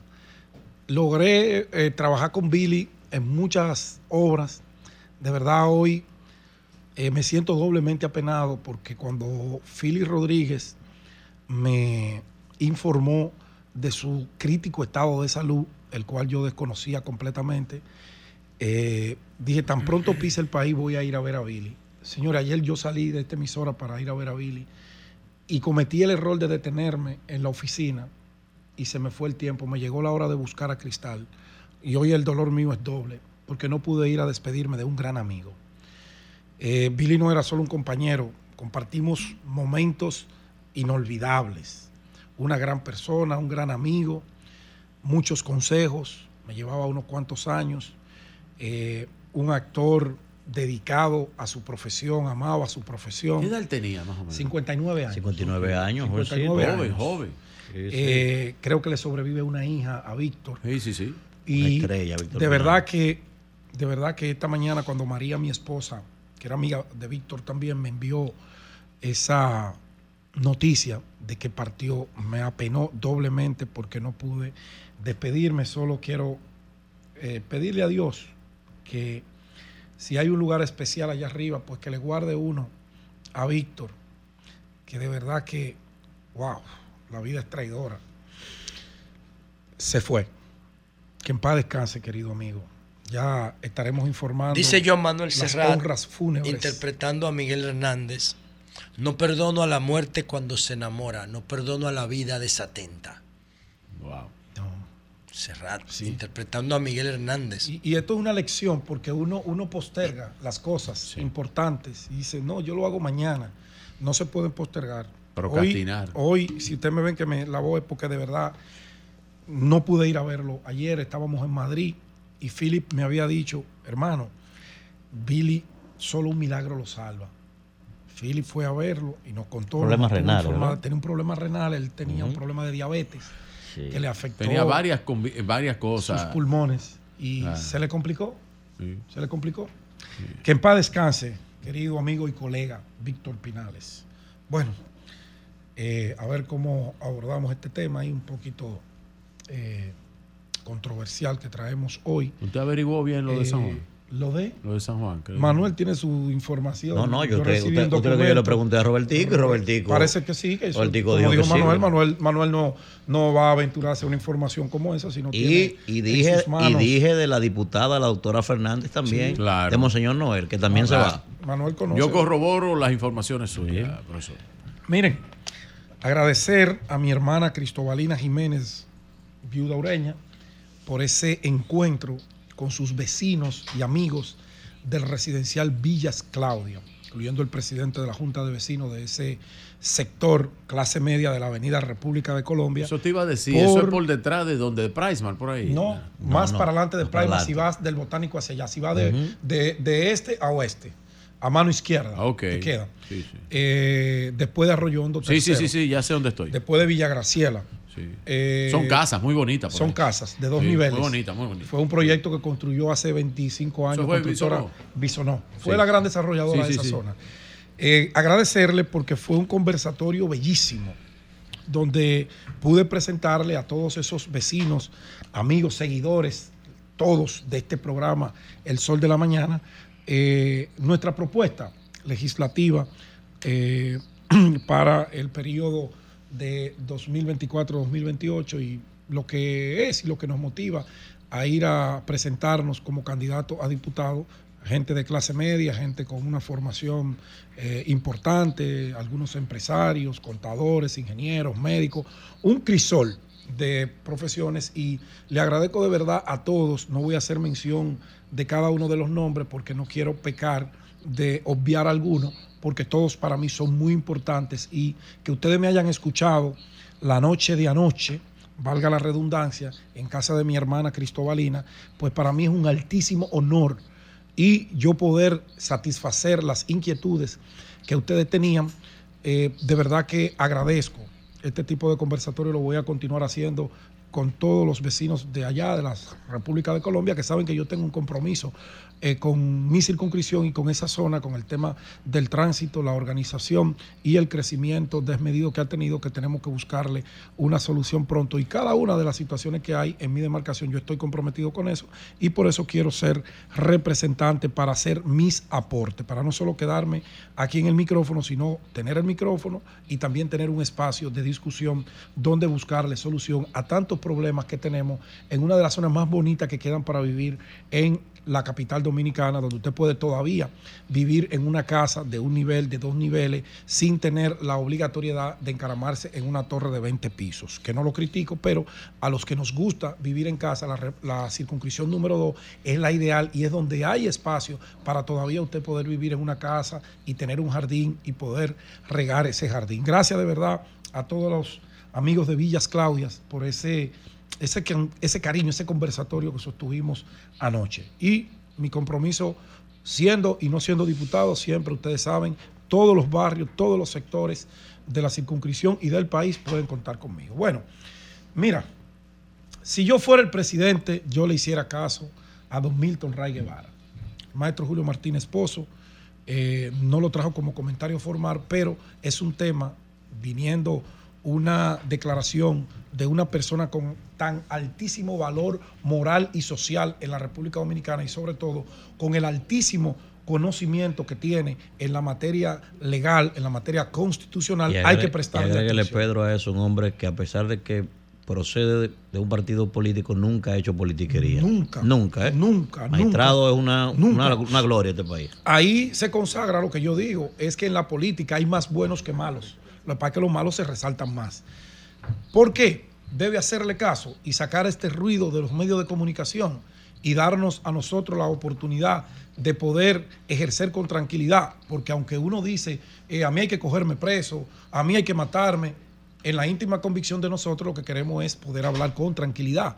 Y esa tranquilidad, nosotros los periodistas, nosotros los comunicadores, eh, de verdad, de verdad, sin miedo alguno, pero la hemos perdido. Tenemos a veces patinaje a la hora de abordar un tema porque tendremos miedo que se nos vayan a presentar dos agentes del Servicio Nacional de Inteligencia, el SIN, no, perdón, el SIN no, el DNI, y nos aprese y nos saque de cabina en una transmisión en vivo y nos lleven a ponernos una funda negra en la cabeza para sacarnos declaraciones y que le revelemos una fuente. Con una de cebolla, verdad, con una de cebolla. verdad. Bueno, pero ustedes vieron lo que le hicieron a un médico. No. A un médico que no estaba haciendo Pedro, absolutamente terrible, nada. Con razón. No, o porque ese médico Y se lo agarraron y lo tiraron en una camioneta médico, como un eso se lo plátano. hicieron, él dijo que se le Como un plátano. él dijo- Leonel Sí, dijo que pero- también pero lo así. apresaron en su Lo apresaron, pero Sí, no fue- así. fue un abuso, eso Le di, Eso fue un abuso. eso es un abuso en cualquier Eso es un abuso, pero no es por la Eh, ley. Y aparte de todo, entonces, eso no esas fue eso una técnicas. imprudencia. de Entonces, dos o tres no, pero ya hay muchos policías que se sienten empoderados. A mí me dijo uno que me paró en día pasado que yo le dije, pero ese no es el, ese no es el protocolo para parar a un ciudadano, que, se, que usted lo mandó a detener y se ha detenido. No, no, aquí hay leyes que nos protegen para hacer lo que nosotros entendamos que debamos hacer. Digo yo, y aquí hay leyes que todavía yo entiendo que me protegen a mí. Está bien, pero aquí no, hay no- mucha no gente. lleva una cosa de un plano a Mira, otro. aquí hay gente que tú no le puedes dar cabida porque se la cogen y se atribuyen, se arrogan potestades, aunque la ley no la tenga. Imagínate tú con una ley como esta. Pero bueno, yo solamente quería decirle al presidente que le preste atención, que saque ese ruido. Esto no hay que ir para ninguna comisión. El presidente sabe más que nadie cuáles son los artículos violatorios de la Constitución y cuáles son los artículos que preocupan a la opinión pública, que preocupan a la República Dominicana. Dejemos el show. Vamos a dejar la hipocresía. Verdaderamente, dejemos la hipocresía.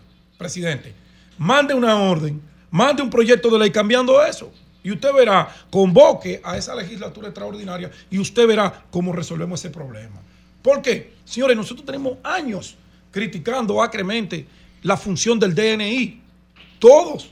Y todos yo creo que estamos de acuerdo en que se haga un- una normativa, que se genere un marco eh, teórico, conceptual, donde eso pueda funcionar realmente para prevenir el crimen, para prevenir el delito, para prevenir que la gente meta la pata. Y le ahorraría un gran dinero al país, pero además le daría paz al país. ¿Por qué? El DNI a lo que se ha dedicado desde su creación. Primero cuando Trujillo era el centro de caliezaje para Johnny Ave García, llevarle las informaciones de todo aquel que pensaba diferente al régimen. ¿Y qué ocurría con esa gente? Terminaba en la 40, terminaba en la Fuerza Aérea, muerto, desaparecido o torturado. Que si quedaba vivo quedaba loco y malogrado. ¿Verdad? Eso era lo que hacía el DNI.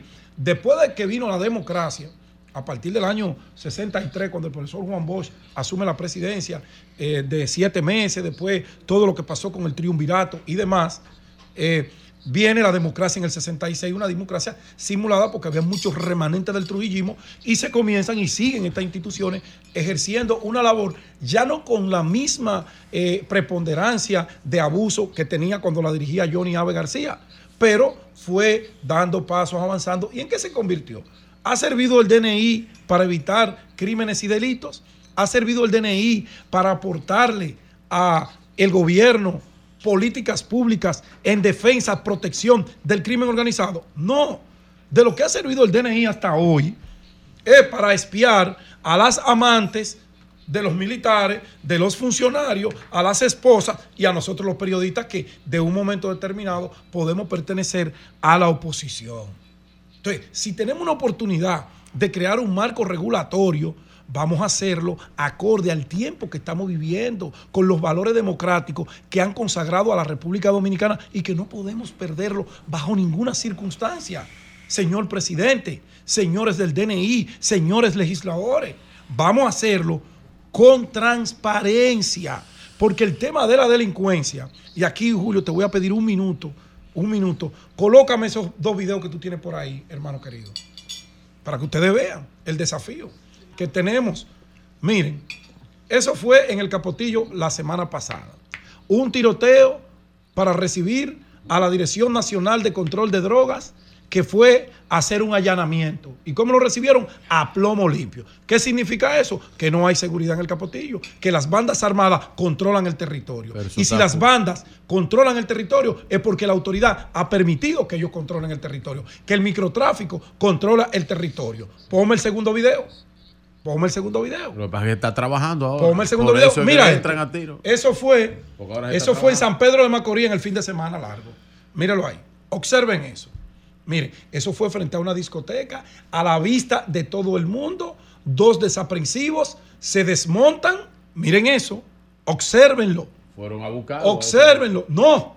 Mírenlo ahí. Eso es ante la vista de todo ¿Y qué el fueron a mundo. hacer? ¿Qué fueron a pero hacer? míralo ahí, pero tú lo estás mirando, Virgilio. viendo, pero míralo. Asaltaron. Asaltaron a todo el que estaba por ahí. Está bien. Usted iba saliendo de la discoteca y el tigre lo agarraba y le quitaba todo. bien. Dos individuos. Dos. Esas cámaras que captaron eso no están conectadas al centro de inteligencia, al C5. No están conectadas al 911, que con un clip manda la patrulla más cercana que esté ahí.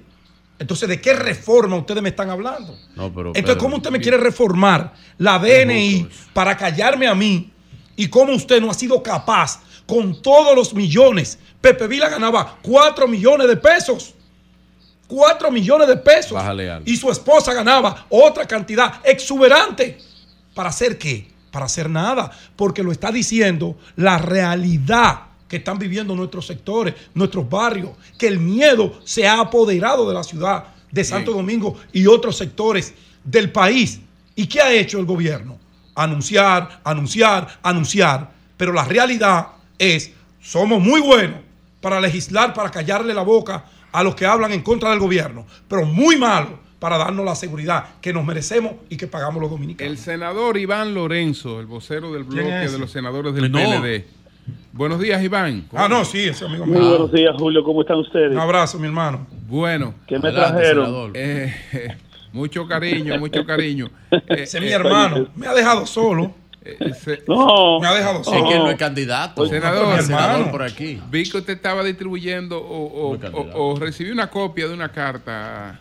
Mira, yo, yo, yo, yo- yo ahora mismo tengo una conferencia de prensa, están todos los periodistas, Sí. pero eh, tengo un compromiso con ustedes, la exclusiva para el sol de la mañana. Eh, fíjense, nosotros en el día de hoy estamos denunciando que el presidente Binader le miente al país cuando dice que no se involucró en la creación de la ley eh, que crea la Dirección Nacional de Inteligencia, el DNI, porque el presidente, yo tengo una carta que se le envié vía WhatsApp a Julio Martínez Pozo, donde, fechada recibir en el Senado de la República el 21 de junio del año 2021, donde él apodera al Senado de la República de ese proyecto, que es un adefesio jurídico, que se aprobó y que se convirtió en ley y que es de aplicación general. Pero lo más importante que quiero decir sobre esto es que nosotros hemos dicho que eso es una ley que se preparó de cara a utilizarla para las elecciones del año 2024. Y quiero dejar claro al país que los mismos actores que fueron investigados por el boicot a las elecciones del año municipales del, do- del 2020 hoy están empoderados en puntos estratégicos como es el caso del director de la Policía Nacional y sus abogados, que hoy es Luis Soto, el director del DNI, y es el director de la y es el consultor jurídico Antoriano Peralta. Entonces, para nosotros es altamente preocupante que ya pasaron 10 días y hay una táctica dilatoria con la creación de una mesa que quiere discutir 37 artículos y tiene alrededor de 10 días, cuando el presidente perfectamente, si hubiese sido un préstamo, convoca extraordinariamente al Congreso Nacional y ya se hubiese revisado esa pieza legislativa. Entonces, para nosotros es altamente preocupante todo lo que está ocurriendo. Fíjense cómo se, destapó un juez del Pleno de la Junta Central Electoral dándole aquiescencia que el, el presidente Abinader puede seguir violando la ley con las inauguraciones en franca violación a la ley de régimen electoral, pero además han tejido, han tendido una cortina de humo con relación a lo que dijo mi compañero Tommy Galán, sacándolo de contexto en un tema donde nosotros, los técnicos de nosotros, fueron a evaluar la situación del sistema de cómputo de la Junta Central Electoral y lo han sacado de contexto. Entonces todo esto nos preocupa y nosotros queremos responsabilizar al presidente Abinader de lo que ocurre en las elecciones de ahora del 18 de febrero, porque por lo que nosotros vemos, parece que se quiere utilizar esta ley para entorpecer la voluntad del pueblo dominicano. en Eh, senador, a mí me parece eh, que eso que usted relata sería la, to- la tormenta y la conspiración perfecta. Tú, usted relata un asunto de hacer una película Dani- casi Dani eh, para la serie de Netflix, senador, y disculpe, eh, porque todo, ahora decir que eso se quiere utilizar para las elecciones, después hablar de las cosas y buscando una... Ustedes están buscando hacer un, un maremoto en un inodoro. No sé, no sé eh, cuál es el, el- el propósito, mi querido amigo senador, pero caramba, Bien. caramba, eh, poner, jalar por los moños que esta ley se va a utilizar de forma electoral, bueno. Bien, adelante, senador. y aparte una ley que aprobaron ustedes, los legisladores, sus Lo que- colegas las aprobaron. Lo La primero, lo aprobaron. primero que yo, yo he demostrado, yo, yo he demostrado que nosotros, ocho senadores, no votamos ni en el 21, ni en el 22, ni en el 24. De todas maneras, quiero dejar claro ante el país que esa pieza legislativa fechada del 21 de junio del año 2021, que fue apoderada al Senado, fue por el presidente Luis Abinader, está firmada, yo le envié la carta y se la comunicaré al país. Número dos, que Luis Soto y Antoliano Peralta, hoy director del DNI y consultor jurídico, fueron los abogados de quien es hoy el director de la Policía Nacional, a la sazón, jefe de seguridad del presidente Abinader, el coronel Peralta, que fue involucrado en el boicot que se llevó a cabo en la Junta Central Electoral a propósito de las elecciones del año 2020. Entonces, nosotros estamos altamente preocupados con la táctica dilatoria, con la mesa, la susodicha mesa que tiene como si fueran los científicos de la NASA estudiando un gran conflicto, 37 artículos de una ley y el presidente no acaba de apoderar y convocar extraordinariamente al Congreso Nacional para que lo revisemos. Ya quedan pocos días para las elecciones. Yo pienso que no tienen necesidad de darle más vuelta. Y esto hace mucho que se hubiese sepultado este escándalo. El presidente tiene interés de mantener esto más allá de las elecciones de febrero del 18 y de mayo de este año 2024. Creo que ustedes tuvieron Bueno, la pues mucha- oportunidad en el eh, Congreso. gra- eh. sí, gracias, gracias, Iván. Muchas gracias. Gracias a ustedes. Bien, bien. Un abrazo, Cambio fuera.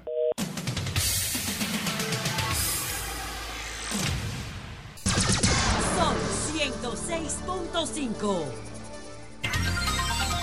Bueno, Santos Vázquez, periodista desde Montecristi. Vamos a ver qué ha pasado con el caso del regidor que resultó muerto, que en principio eso se quiso politizar. Vamos a ver eh, qué dicen hasta ahora las investigaciones. Buenos días, Santos. Adelante.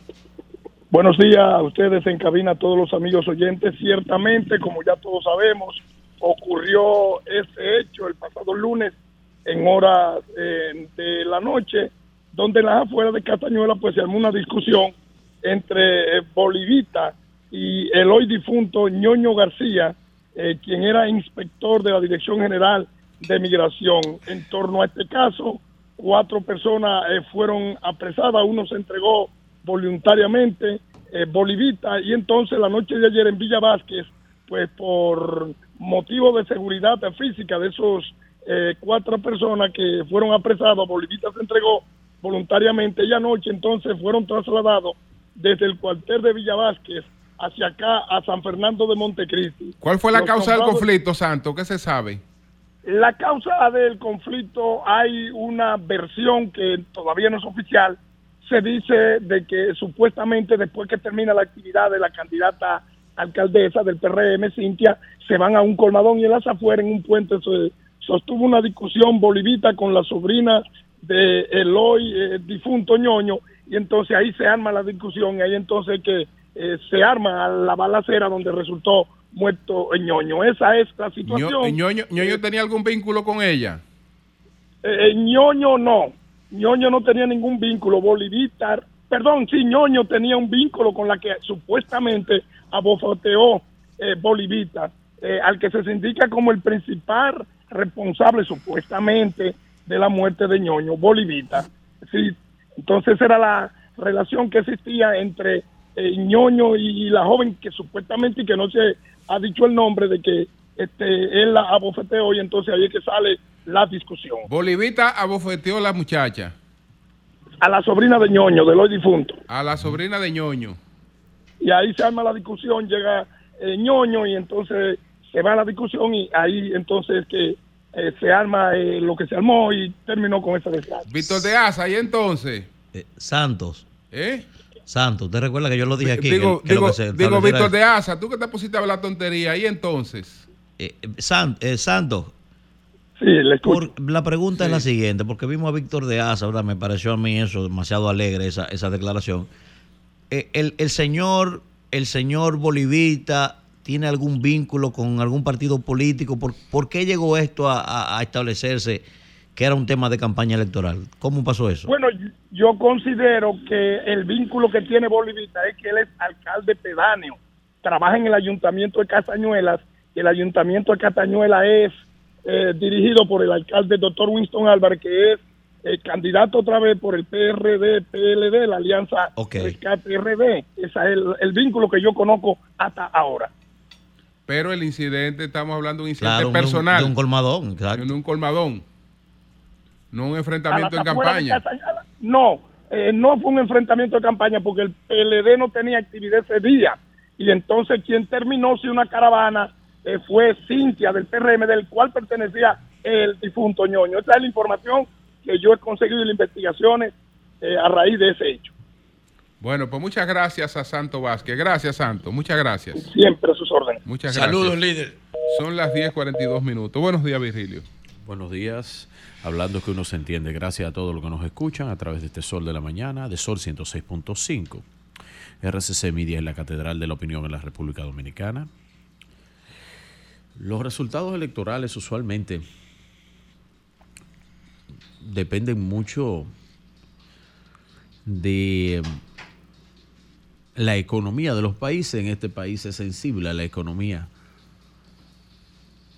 Muchas veces José se ha referido a que, y lo decía desde el año pasado, y José decía, si yo no veo algún salto, algún revés económico, la reelección va a pasar La música. sin, sin ¿Qué mucho, sin mucho problema. Entonces, cuando él decía eso, nosotros siempre José, decíamos, y yo daba hay alguna una- de las Hay una música alegaciones. que se escucha ahí, por favor. José, Sí. mira a ver si eres tú que tiene la música. Alguna de las alegaciones. eh, que tenemos una música aquí que está oyendo. Sí. ok. Bueno, entonces yo decía que José decía, bueno, José decía lo siguiente, José decía, bueno, eh, si la si la situación económica no tiene un revés, la reelección pasa sin problema. José hablaba de eso muchas Son- veces. son cinco Lo factores. utilicé y ha hablado de los factores económicos. La unidad partidaria. Esta mañana se hablaba Estabilidad macroeconómica, opo- oposición dividida y escándalo de corrupción. Si tú controlas esas cuatro variables, en RD te fuiste. Sí. Pues bien, las encuestas que yo he visto en los últimos días, en estos fines de semana, este último fin de semana, lo que muestran es casi una barrida. Yo sé que los amigos de la oposición entienden que cuando yo les hablo, yo usufructo estos micrófonos, pues yo tengo algún tipo de simpatía, la cual todos tenemos en este panel. Porque esto es una representación de poder, este panel. Entonces nosotros todos hablamos desde nuestra particularidad. Ahora, cuando yo hablo de los temas estadísticos, como parte me dedico a eso, yo no relajo con esa vaina. Y los clientes míos saben, empresariales, como clientes políticos, que yo no me presto a la sastrería. No me presto a eso. No me presto. El que no quiera oír los números que yo le digo, eh, no me contrate. Hay muchísimos ahí que hacen muchísimas cosas. En el tema económico, el presidente desde la semanal que hizo el lunes desde San Francisco de Macorís hablaba de las notas que saca República Dominicana en el Foro Económico Mundial. Y algunos de los factores que José ha citado muchas veces tienen que ver con parte de los logros que el Foro Mundial publica. Primero, 84 indicadores que miden la sostenibilidad, la resiliencia, inclusión e innovación eh, y el crecimiento económico evaluado a la República Dominicana demostró altos niveles. Uno de los eh, elementos que cita José era el control de la corrupción. En el informe que presentó el presidente del Foro Económico, eh, del Foro Económico Mundial, pues en control de la corrupción, la República Dominica- Dominicana aumentó un 24%. Desde el índice del 2019 al índice del 2023. Sin una cámara de cuentas. En empleo, bueno, Sí, pero sin- lo sin aumentó. ca- Sin, cámara de cuenta, lo que te dice que es percepción. porque la única manera de tú combatir la corrupción es con auditoría de la cámara de cuentas. Y no Eh, tiene cámara de no, cuentas. Es decir, no. Lo, que tú estás, lo que tú estás haciendo. Lo que tú estás haciendo es básicamente mediático. no, pero no es Es med- mediático. no, es maestro, de- no, no, claro. Es que, es que no tiene manera efectiva de combatir la corrupción si no hay auditoría. No, pero la auditoría es un método. Ahora tú le puedes hacer creer a la gente que la está Ah, no, no, combatiendo. pero no, tú pero- puedes hacer bulto mediático. No, pero tú puedes existe- meter gente presa. No. Y, y bueno, la gente cree que eso combate a la corrupción. No, porque perfecto. lo- los y por eso se llama No, percepción. porque los organismos, los organismos que previenen el crimen y los organismos que combaten el crimen hacen dos labores diferentes. Y aquí lo que se le ha puesto es que aquí se combate el crimen y el que hizo la corrupción y el que mete mano tiene consecuencias. Tiene consecuencias Me- si está en el gobierno Media- y tiene consecuencias me- si salió del gobierno. Mediática la tiene, claro que sí. Y eso viene desde Porque- la concesión, maestro, de que hay un presidente que no le tiembla el pulso para eso. Que no le tiembla el pulso para eso. Y que lo que había institucionalizado, por muchísimas razones, lo que había institucionalizado en este país, en grandes riquezas concentradas,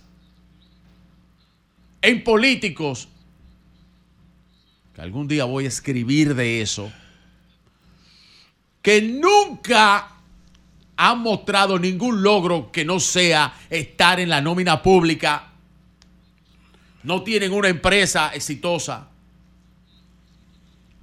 Eso es político. Bueno, bueno, un político no tiene que tener empresa exitosa. No, pero no, no, no, no, maestro, no, no, pero es- no. es no, no, un político no, No, tiene. No, no, y- pero espérese, no, pero no es así, y no. Y no es que sea mal político el que la No. tenga, pero un político no tiene que tener una No, empresa no, exitosa. no, no, pero no es así, no. No es- entonces no pueden tener. No, no, no, un político no- no, porque aquí había un grupo de políticos No, no, no. y un tinglado de políticos en contrario, este país. Por el contra- por el- por en el- este país, por- maestro. Por, el contrario, lo que deberían dedicarse a la política deben dedicarse a la política. Pero aquí habían Lo algunos- que deben dedicarse a las empresas deben dedicarse a las empresas. Habían algunos que el CONEP tenía que ponérsele de rodillas. O el tinglado político que dirigía este país, el CONEP tenía que ponérsele de rodillas. No, una exageración. tenía más cuarto que ellos. Es una exageración, hombre. Una exageración no es. No, no, pero es una exageración. Una porque exageración. Eso lo puede decir una gente, eso lo puede decir una gente en un carro público, Virgilio, pero no diga esa vaina. No, pero eso es la verdad. Pero es una exageración. No, pero eso es la aquí, verdad, maestro. aquí los sectores de poder económico siempre han sido lo mismo. No. Pero ven acá. No, los sectores de poder aquí, y aquí se creó un- una base económica en base a la política y personas que nunca Bueno, habían tenido en su vida, Eso es no verdad. habían tenido Eh, éxito. Eso es verdad, crecimiento Ah, económico bueno. de esa gente, pero tú no puedes decir que tenían más cuarto que porque eso no es verdad. Es, una, es un paralelismo. Es un decir, porque tú, es sa- un- tú una- sabes en este una- país, un- tú, tú sabes en este país quién tiene cuarto y quién no tiene cuarto. Ahora que una Claro, gente eh, claro, pero, mostraban claro. tanta riqueza y tanta opulencia sin nunca haber hecho en su vida privada, sin nunca haber hecho en su vida privada nada relevante. Su único hecho relevante fue administrar la cosa pública. Y eso hay que decirlo un millón de veces. Y podemos citar 200 casos. Yo no me voy nunca a lo personal. Nunca me voy a ir a lo personal. Pero esa es la verdad. Y en control de la corrupción, la República Dominicana subió un 24%. ¿Usted quiere poner que es la voluntad del presidente de la República? Bien, es la voluntad del presidente de la Sí, no, República. no, eso lo hace participación ciudadana, Claro. olvídate de eso. Es la voluntad del presidente de la República. Y en eso todo el mundo lo sabe y la siente la voluntad del presidente de la República. En cuanto al empleo intensivo en el conocimiento, eh, en la República Dominicana creció en un valor de un 17.4%. Estoy hablando en valores porcentuales, por favor apertura comercial, internacional, y eso no se le puede quitar tampoco al gobierno del presidente Abinader, porque la realidad es que las facilidades con el comercio eh, exterior, eh, y en eso tiene que ver muchísimo eh, la Dirección General de Aduanas, Industria y Comercio y otras instituciones que intervienen en eso, han dado con las tareas de burocracia cero una apertura hacia la parte comercial internacional. La, legitimidad del Estado, ¿verdad? Y sus organizaciones subieron un 15%. En la parte del consumo de energías renovables, un 12.8%. Yo creo que nosotros aquí podemos hacer un poquito más en lo que tiene que ver con el consumo de energías renovables, porque la República Dominicana todavía yo creo que sitios, por ejemplo, en el sur, en el sur eh, profundo, terrenos que están deshabitados, pudiéramos aprovecharlos con el tema de la energía eh, fotovoltaica. Pero eso, eh, hay proyectos interesantes que yo he visto de eso, principalmente de, empresarios alemanes que han venido a ver eso, porque eh, hay muchísimos sitios, por ejemplo, en Duvergé, ahí donde llama 22 a cada rato. Usted tiene muchísimo terreno y no tiene nada ahí. Hay muchísimo terreno que no llega el agua, no llueve con frecuencia y usted, tuviera ahí horas de sol eh, que pudieran producir algún tipo también de energía, de energía eh, renovable y energía, eh, energía solar. La reducción de la burocracia y la corrupción. Pero eso, eso está ahí. Y eso viene con la voluntad también. La voluntad de un gobierno, la voluntad de un presidente. Porque usted, usted funciona en base a régimen eh, de sanción, todos los seres humanos. Si nosotros salimos de aquí eh, y nosotros agarramos y rompemos todos los vidrios del carro, usted sabe que usted tiene una sanción. Eso le evita a usted, aunque usted quiera hacerlo, hacer ese tipo de hecho. Entonces aquí hay un régimen de consecuencias que empieza por la cabeza del gobierno. Y la reducción de la burocracia ha sido también una de las metas del presidente Luis Abinader. Y en eso, en este informe, sacamos un 11.78 eh, de aumento. La independencia de la justicia, dirá el maestro, que él no cree en eso, y lo oí esta mañana. La independencia de la justicia, la cual yo en el tema de la justicia, yo nunca he estado de acuerdo. Yo creo que el brazo político debe estar aliado por, por lo menos en la parte de persecución. Pero el presidente entiende y su visión del presidente ha sido la, una justicia mucho más independiente. Y en eso tenemos un 8.55. La calidad de la policía, un 7.98. Y creo que en, esta, en estos próximos años la policía va a empezar a ser un ente mucho más eh, modernizado y un ente mucho más eh, trabajado como los países desarrollados Está también las personas usando el Internet con un 6.9, entre otros factores que fueron eh, pues anunciados con estas buenas notas que sacó la República Dominicana en este nuevo informe del Foro Económico Mundial. Por eso y otros factores es que el presidente Luis Abinader goza con más de un 70% de aprobación, siendo el segundo presidente de América con mayor aprobación, el presidente Luis Abinader. Y aparte de eso, por eso es que nota y se nota imbatible para esta para estas elecciones. Don Julio. Bien, tenemos a doña Consuelo. Eh, ¿La Ay, maestra? Sí, Bueno. sí, sí. Ah, usted tenía que decírmelo. Hola, hola. Todo Hola, bien, doña buenos maestra. días. Buenos días. Qué placer escucharle. Un abrazo a todos, a todas y a todos. Gracias, gracias. la Bueno. Todo, todo se fue, Pedro no está. Miren, no quiero que se vayan sin conocer esta noticia que sale hoy, por supuesto, en Lenovelis. Policías kenianos serán enviados a Haití, este es de ayer, este anuncio. Anuncia el presidente de Kenia, pero sale hoy. Kenia continuará con su plan para liderar la misión multinacional de apoyo a la seguridad de Haití. Dice el presidente keniano que ya está todo resuelto, que se reunió de nuevo con el, pres- con el primer ministro haitiano y que él le dijo que sí, que Haití necesita esa misión y que esa fuerza internacional solicitada por Haití desde octubre del 22 tiene como objetivo combatir la violencia endémica de las, de las pandillas que mató a casi 5 mil personas el año pasado. Por lo tanto, sigue vigente y parece ser que sí se va a cumplir, dice el novelista hoy, el acuerdo de que vayan los policías kenianos a Haití. Quería cerrar con esa Bueno, usted sabe que uno de, los, uno de los alegatos era que no había una solicitud oficial de, de- de- de Haití y que eso no podía hacerlo eh, per se el Consejo de Seguridad de la ONU. Eso era, Sí. la decisión judicial alegaba eso. Sí, aquí dice el presidente keniano, esta misión puede tener lugar ya, la próxima semana. Si se completan todos los documentos entre Kenia y Haití en la lógica bilateral sugerida por el tribunal, declaró Ruto al margen de una cumbre italoafricana en Roma donde él se encuentra. Y cuando se le preguntó si se están llevando a cabo conversaciones con Haití para obtener el documento necesario, Ruto respondió, absolutamente. De hecho, Haití escribió oficialmente, no hoy, sino hace varios meses. Por lo tanto, parece ser que los documentos pidiendo a Haití la fuerza están también ya hechos. Ojalá Bueno. que sea así. Bueno, pues muchas gracias, doña Consuelo. Muchas gracias. Maestra, un beso un abrazo. Un Mire, volvió. Pedro. Un abrazo, mi líder y guía. Comunícate 809-540-1065. 1-833-610-1065 desde los Estados Unidos. Sol 106.5, la más interactiva.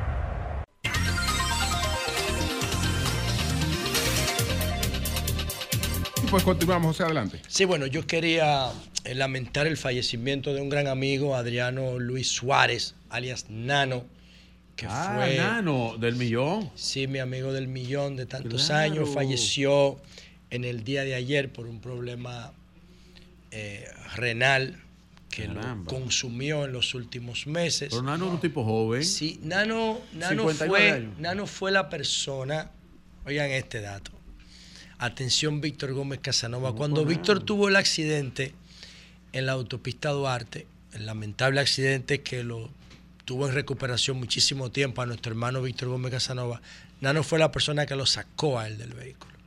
Ay. Nano venía de una fiesta del Santiago con el Mayimbe y se pararon cuando vieron el accidente y sacaron a Víctor. Y Nano era un tipo súper chévere, trabajaba en el ámbito cinematográfico, proveía de equipos a los que hacen películas, ese tipo de cosas. Pero un tipo que aún muriendo, que tengo un paquete de video de él aquí, era, mantenía un sentido del humor increíble. Y entonces, lamentablemente, falleció Nano, a todas las personas que lo conocían, sus restos van a ser expuestos hoy a partir de las 4 de la tarde en la funeraria Blandino de la Lincoln. Se nos fue Nano, nuestro querido amigo, y entonces mi solidaridad con sus familiares. Para mí la muerte es un proceso totalmente natural, pero duele muchísimo cuando ese proceso afecta a personas de nuestro entorno, como en este caso era para mí eh, Adriano Nano. Eh, mi solidaridad con sus familiares. Bien. Buenos días, adelante. Bueno, Adelante. Julio, yo me pregunto una cosa. Eh, el único ganador en, el, en la inhabilitación que hay de la Cámara de Cuentas para ejercer su función ahora es Leonel. Porque nosotros somos dominicanos. En este país, el que tenga un sueldo como lo tiene el de la Cámara de Cuentas sin los viáticos, hay sitios donde puede buscar mujeres que le den su gana. ¿Cómo va a ser que él se va a enamorar de tres que trabajan con él, que, que tú las juntas y ni tienen ni tanta cara ni tanto cuerpo? Entonces, sí, el PLD, eh, perdón, la Fuerza del Pueblo a través de sus miembros ha logrado esa inhabi- inhabi- inhabitación. Gracias. Buenos días, adelante. Buenos días. Muy buenos días, buenos días. Bendiciones para todos. Adelante. Pues mi nombre es Fátima Familia y quiero agradecer a Dios primeramente por darme la oportunidad de tomar esta llamada y luego hablar un poco sobre mi partido PRM y la simpatía que el pueblo dominicano está adquiriendo día tras día. Ok. Sí, no, le tumbaron la llamada. No, no, no, no, nadie, se la tumbó. Nadie- nadie se la tumbó. Pero claro, no, Denise. No, no, no, no, no, no diga eso. No, no, aquí eso no ocurre. Buenos no. días, adelante. Buenos Buen días. día, Julio. Buen día, el equipo. Te Adelante. saluda Merán de aquí, de los Guaricanos. Julio. Hola, Danilo. Adelante. Sí, para un abrazo, Virgilio. Para resaltar lo que se está haciendo, que impacta mucho a la gente. Ahí en Cachón, Santo Domingo Este, fue saneada una cañada y esas viviendas por ahí fueron todas arregladas y eso impacta mucho a la gente y hay que felicitar al presidente y a Fellito Suberví. Gracias. muy buenos días, Julio. Gracias. Gracias. Buenos días, adelante. Eh, me alegro mucho de que doña Consuelo esté bien, se oye fuerte ella. sí, sí, sí, muy bien se escucha. Virgilio, Dime, hermano. mira, ¿cuán- ¿cuánto se está gastando aquí en obra en Santiago? Bueno, Santiago, con respecto a lo que tiene que ver el PIB de Santiago, pues es am- como nunca antes, amplísimo. No tengo el dato, pero te lo puedo dar. Puedo buscarlo, pero eh, de esa forma es muy difícil. Es muy difícil. Vamos a poner que vaya 64 mil millones. Con el 64% vamos a ganarle al Rescate RD. No tienes nada que buscar aquí en Santiago. el- el buen, pre- el- buen- buen día. El, presi- presidente marca, marca alrededor del 64% de Bien. Santiago. Es así. Buenos días, adelante. Buen día, Sol de la Mañana. Habla Sí, Pedro de Carrizo. Adelante, Pedro. Hay que resaltar que aquí el, el- la gestión del presidente Luis Abinader ha trabajado bastante bien porque el fin de semana anunciaron que la circunvalación estaba en un 60% y se ha trabajado bastante. Ya no tenemos tránsito y menos corrupción. Bueno, Bien. pues gracias a ti. Buenos días, adelante. Buenos días. Sol de la mañana, ¿cómo están ustedes? Adelante. Buenos días. Le habla Antonio Félix desde Santo Domingo. Mira, ¿sabes Adelante. que yo te quería, quería, yo quiero resaltar el gran trabajo que ha venido realizando el ministro de Obras Públicas de Línea Extensión en la circunvalación que está haciendo ahí en los Alcarrizos, lo que va a aportar la viabilidad del tránsito a un 100% en esa zona. O sea que hay que aplaudirle. Muchas gracias, buen día. Bien. Buenos días. Bien por Deligne. Buenos días. Aló, Sí, pero dime la se cortó esa llamada. Cayó, maestro, vuelve a Buenos llamar. días, adelante. Buenos días, Francisco Mato, Santo Domingo. Parece ¿no? que es la línea que tiene problemas. Sí. Buenos días. Ah, no. Sí, Francisco Mato, Santo Domingo Norte. Adelante. Pues yo quiero que me explique, me dejen explicarle esto que está pasando aquí en Santo Domingo Norte con respecto a la alianza. En esta semana, Lady Vázquez mandó a todos los simpatizantes del PLD a votar por su, por, oiga muy bien, por los regidores del PLD, que marquen su casilla del PLD. Por lo tanto, yo estoy viendo que Betty Jerónimo tiene una excelente gabela a Carlos Guzmán. Con ese llamado que hizo ella, aparte de Leonardo, del vicealcalde, eso es algo que una victoria contundente que vamos a tener aquí en Santo Domingo Norte. Y el 19 de mayo también. Vamos a estar... Bien, pues gracias a ti. Buenos días, adelante. Trata de no despertarte, que va a dormir un sueño profundo. ahí. Buenos días. Don Julio, Sí. escucho a la persona felicitando a Adelina Ascensión, al gobierno, yo estoy con el presidente, pero, pero, la circunvalación de Baní llevan cuatro años haciendo nada. Hay que retomar eso del INE. Que retomar eso. Sí, Duré eso- eso casi una hora saliendo de. Baní en ese tapón. Hay que, hay que invertir lo que haya que invertir para hacer esa circunvalación de Baní. Pero por el amor de Porque eso Dios, está ¿qué es intransitable por ahí. Es una locura. Estuve en ejecutoria, recientemente. el- mire, yo le voy a dar mi apoyo al presidente, pero este, este gobierno en ejecutoria... Eso hay que hacerlo. Tú tienes razón eso. Hay que No, recuperar en, ese en ejecutoria, Pues en gracias. ejecutoria va muy bien, pero hay que eso hay que trabajarlo. Hay que no buscar una cosa para, para- hay que resolver ese Sí, problema. Eso hay que trabajar. Va, Eh, para eh, hacer un tapón una bueno. hora, maní. Bueno, buenos días. Buenos días, Julio. Adelante. Aquí Chobi Capellán para darle un mensaje. Chobi, ¿cómo tú estás? Bien, muy bien. Eh, quiero darle un mensaje a Edwin Pearson, aquel que fue cónsul general de, eh, haitiano en nuestro país. Sí, Parizón. Parizón. A Perizón, óyeme, Edwin, por favor, quiero que te cases con la gloria. Te voy a dar una sugerencia igual que mi cabeza, pelá, sin cabello. ¿Cuál es la- Hazle a los haitianos, o, eh, prepárate un proyecto para cedular a los haitianos cuando lleguen la, la, la, la próxima minustad allí a, que- a, a Haití. Eh, cedula a tu pueblo, cedula. eh, para que no sigan pasando vergüenza por todos lados que van. Mira, eh, gracias, Edwin, por escucharme. Bueno, pues gracias, gracias. Gracias. Sal- saludo. Buenos días, adelante. Sí, sol de la mañana. Sí. Adelante, Sí, adelante. Buenos días, buenos días. Yo quiero dar mi, mi humilde opinión sobre los candidatos de oposición, tanto Danilo como Leonel. Eh, Danilo y Leonel hablan a este país como que nunca han gobernado, como que aquí nadie sabe la actitud, lo que ellos hicieron y lo que no hicieron. Tanto Leonel y Danilo deben de darse un tiempecito más para salir a hacer política, porque esto da vergüenza. No sé, no sé si usted miró el calendario de- del señor, del expresidente Fernández y del expresidente Medina. Están, Buenos días. están corriendo para Buenos los días. 80. ¿eh? Buen día, sol de la mañana. Adelante. Habla Pedro de los Alcarrizos. Sí, adelante. Sí, Pedro. Hay que resaltar lo que está bien. Y esta gestión de gobierno, encabezada por el presidente Luis Abinader, Luis Abinader, ha hecho un excelente trabajo aquí en los Alcarrizos. Porque el fin de semana, apoyando al candidato Junior Santos, tuvo un mano a mano y había bastante gente. O sea, que los municipios de los Alcarrizos están apoyando a Junior Encarnación. Y el presidente Junior Luis- Encarnación. No, Junior Encarnación, Junior no, Santo, Junior, Junior Santo, hermano. Santo, Apre- Santo, Apréndase su cosa, bien. El Junior Junior, Santo. Santo, que por cierto está muy bien. Política no le Está- entiende está- nadie. ¿eh? Está muy bien Junior señor, Santo. está por encima del 60% de señor. Sí, Junior, Santo está Junior muy bien. Santo. Junior Santo está muy bien. Increíble esa está vaina. Muy bien, está muy bien. Yo- Ya. yo- Eh, y, lo, y hay una cosa. Este pueblo- Esto- esto- yo este pueblo tengo. del oye, oye, y entonces, ¿tú sabes quién está en segundo lugar? Diablo, El actual.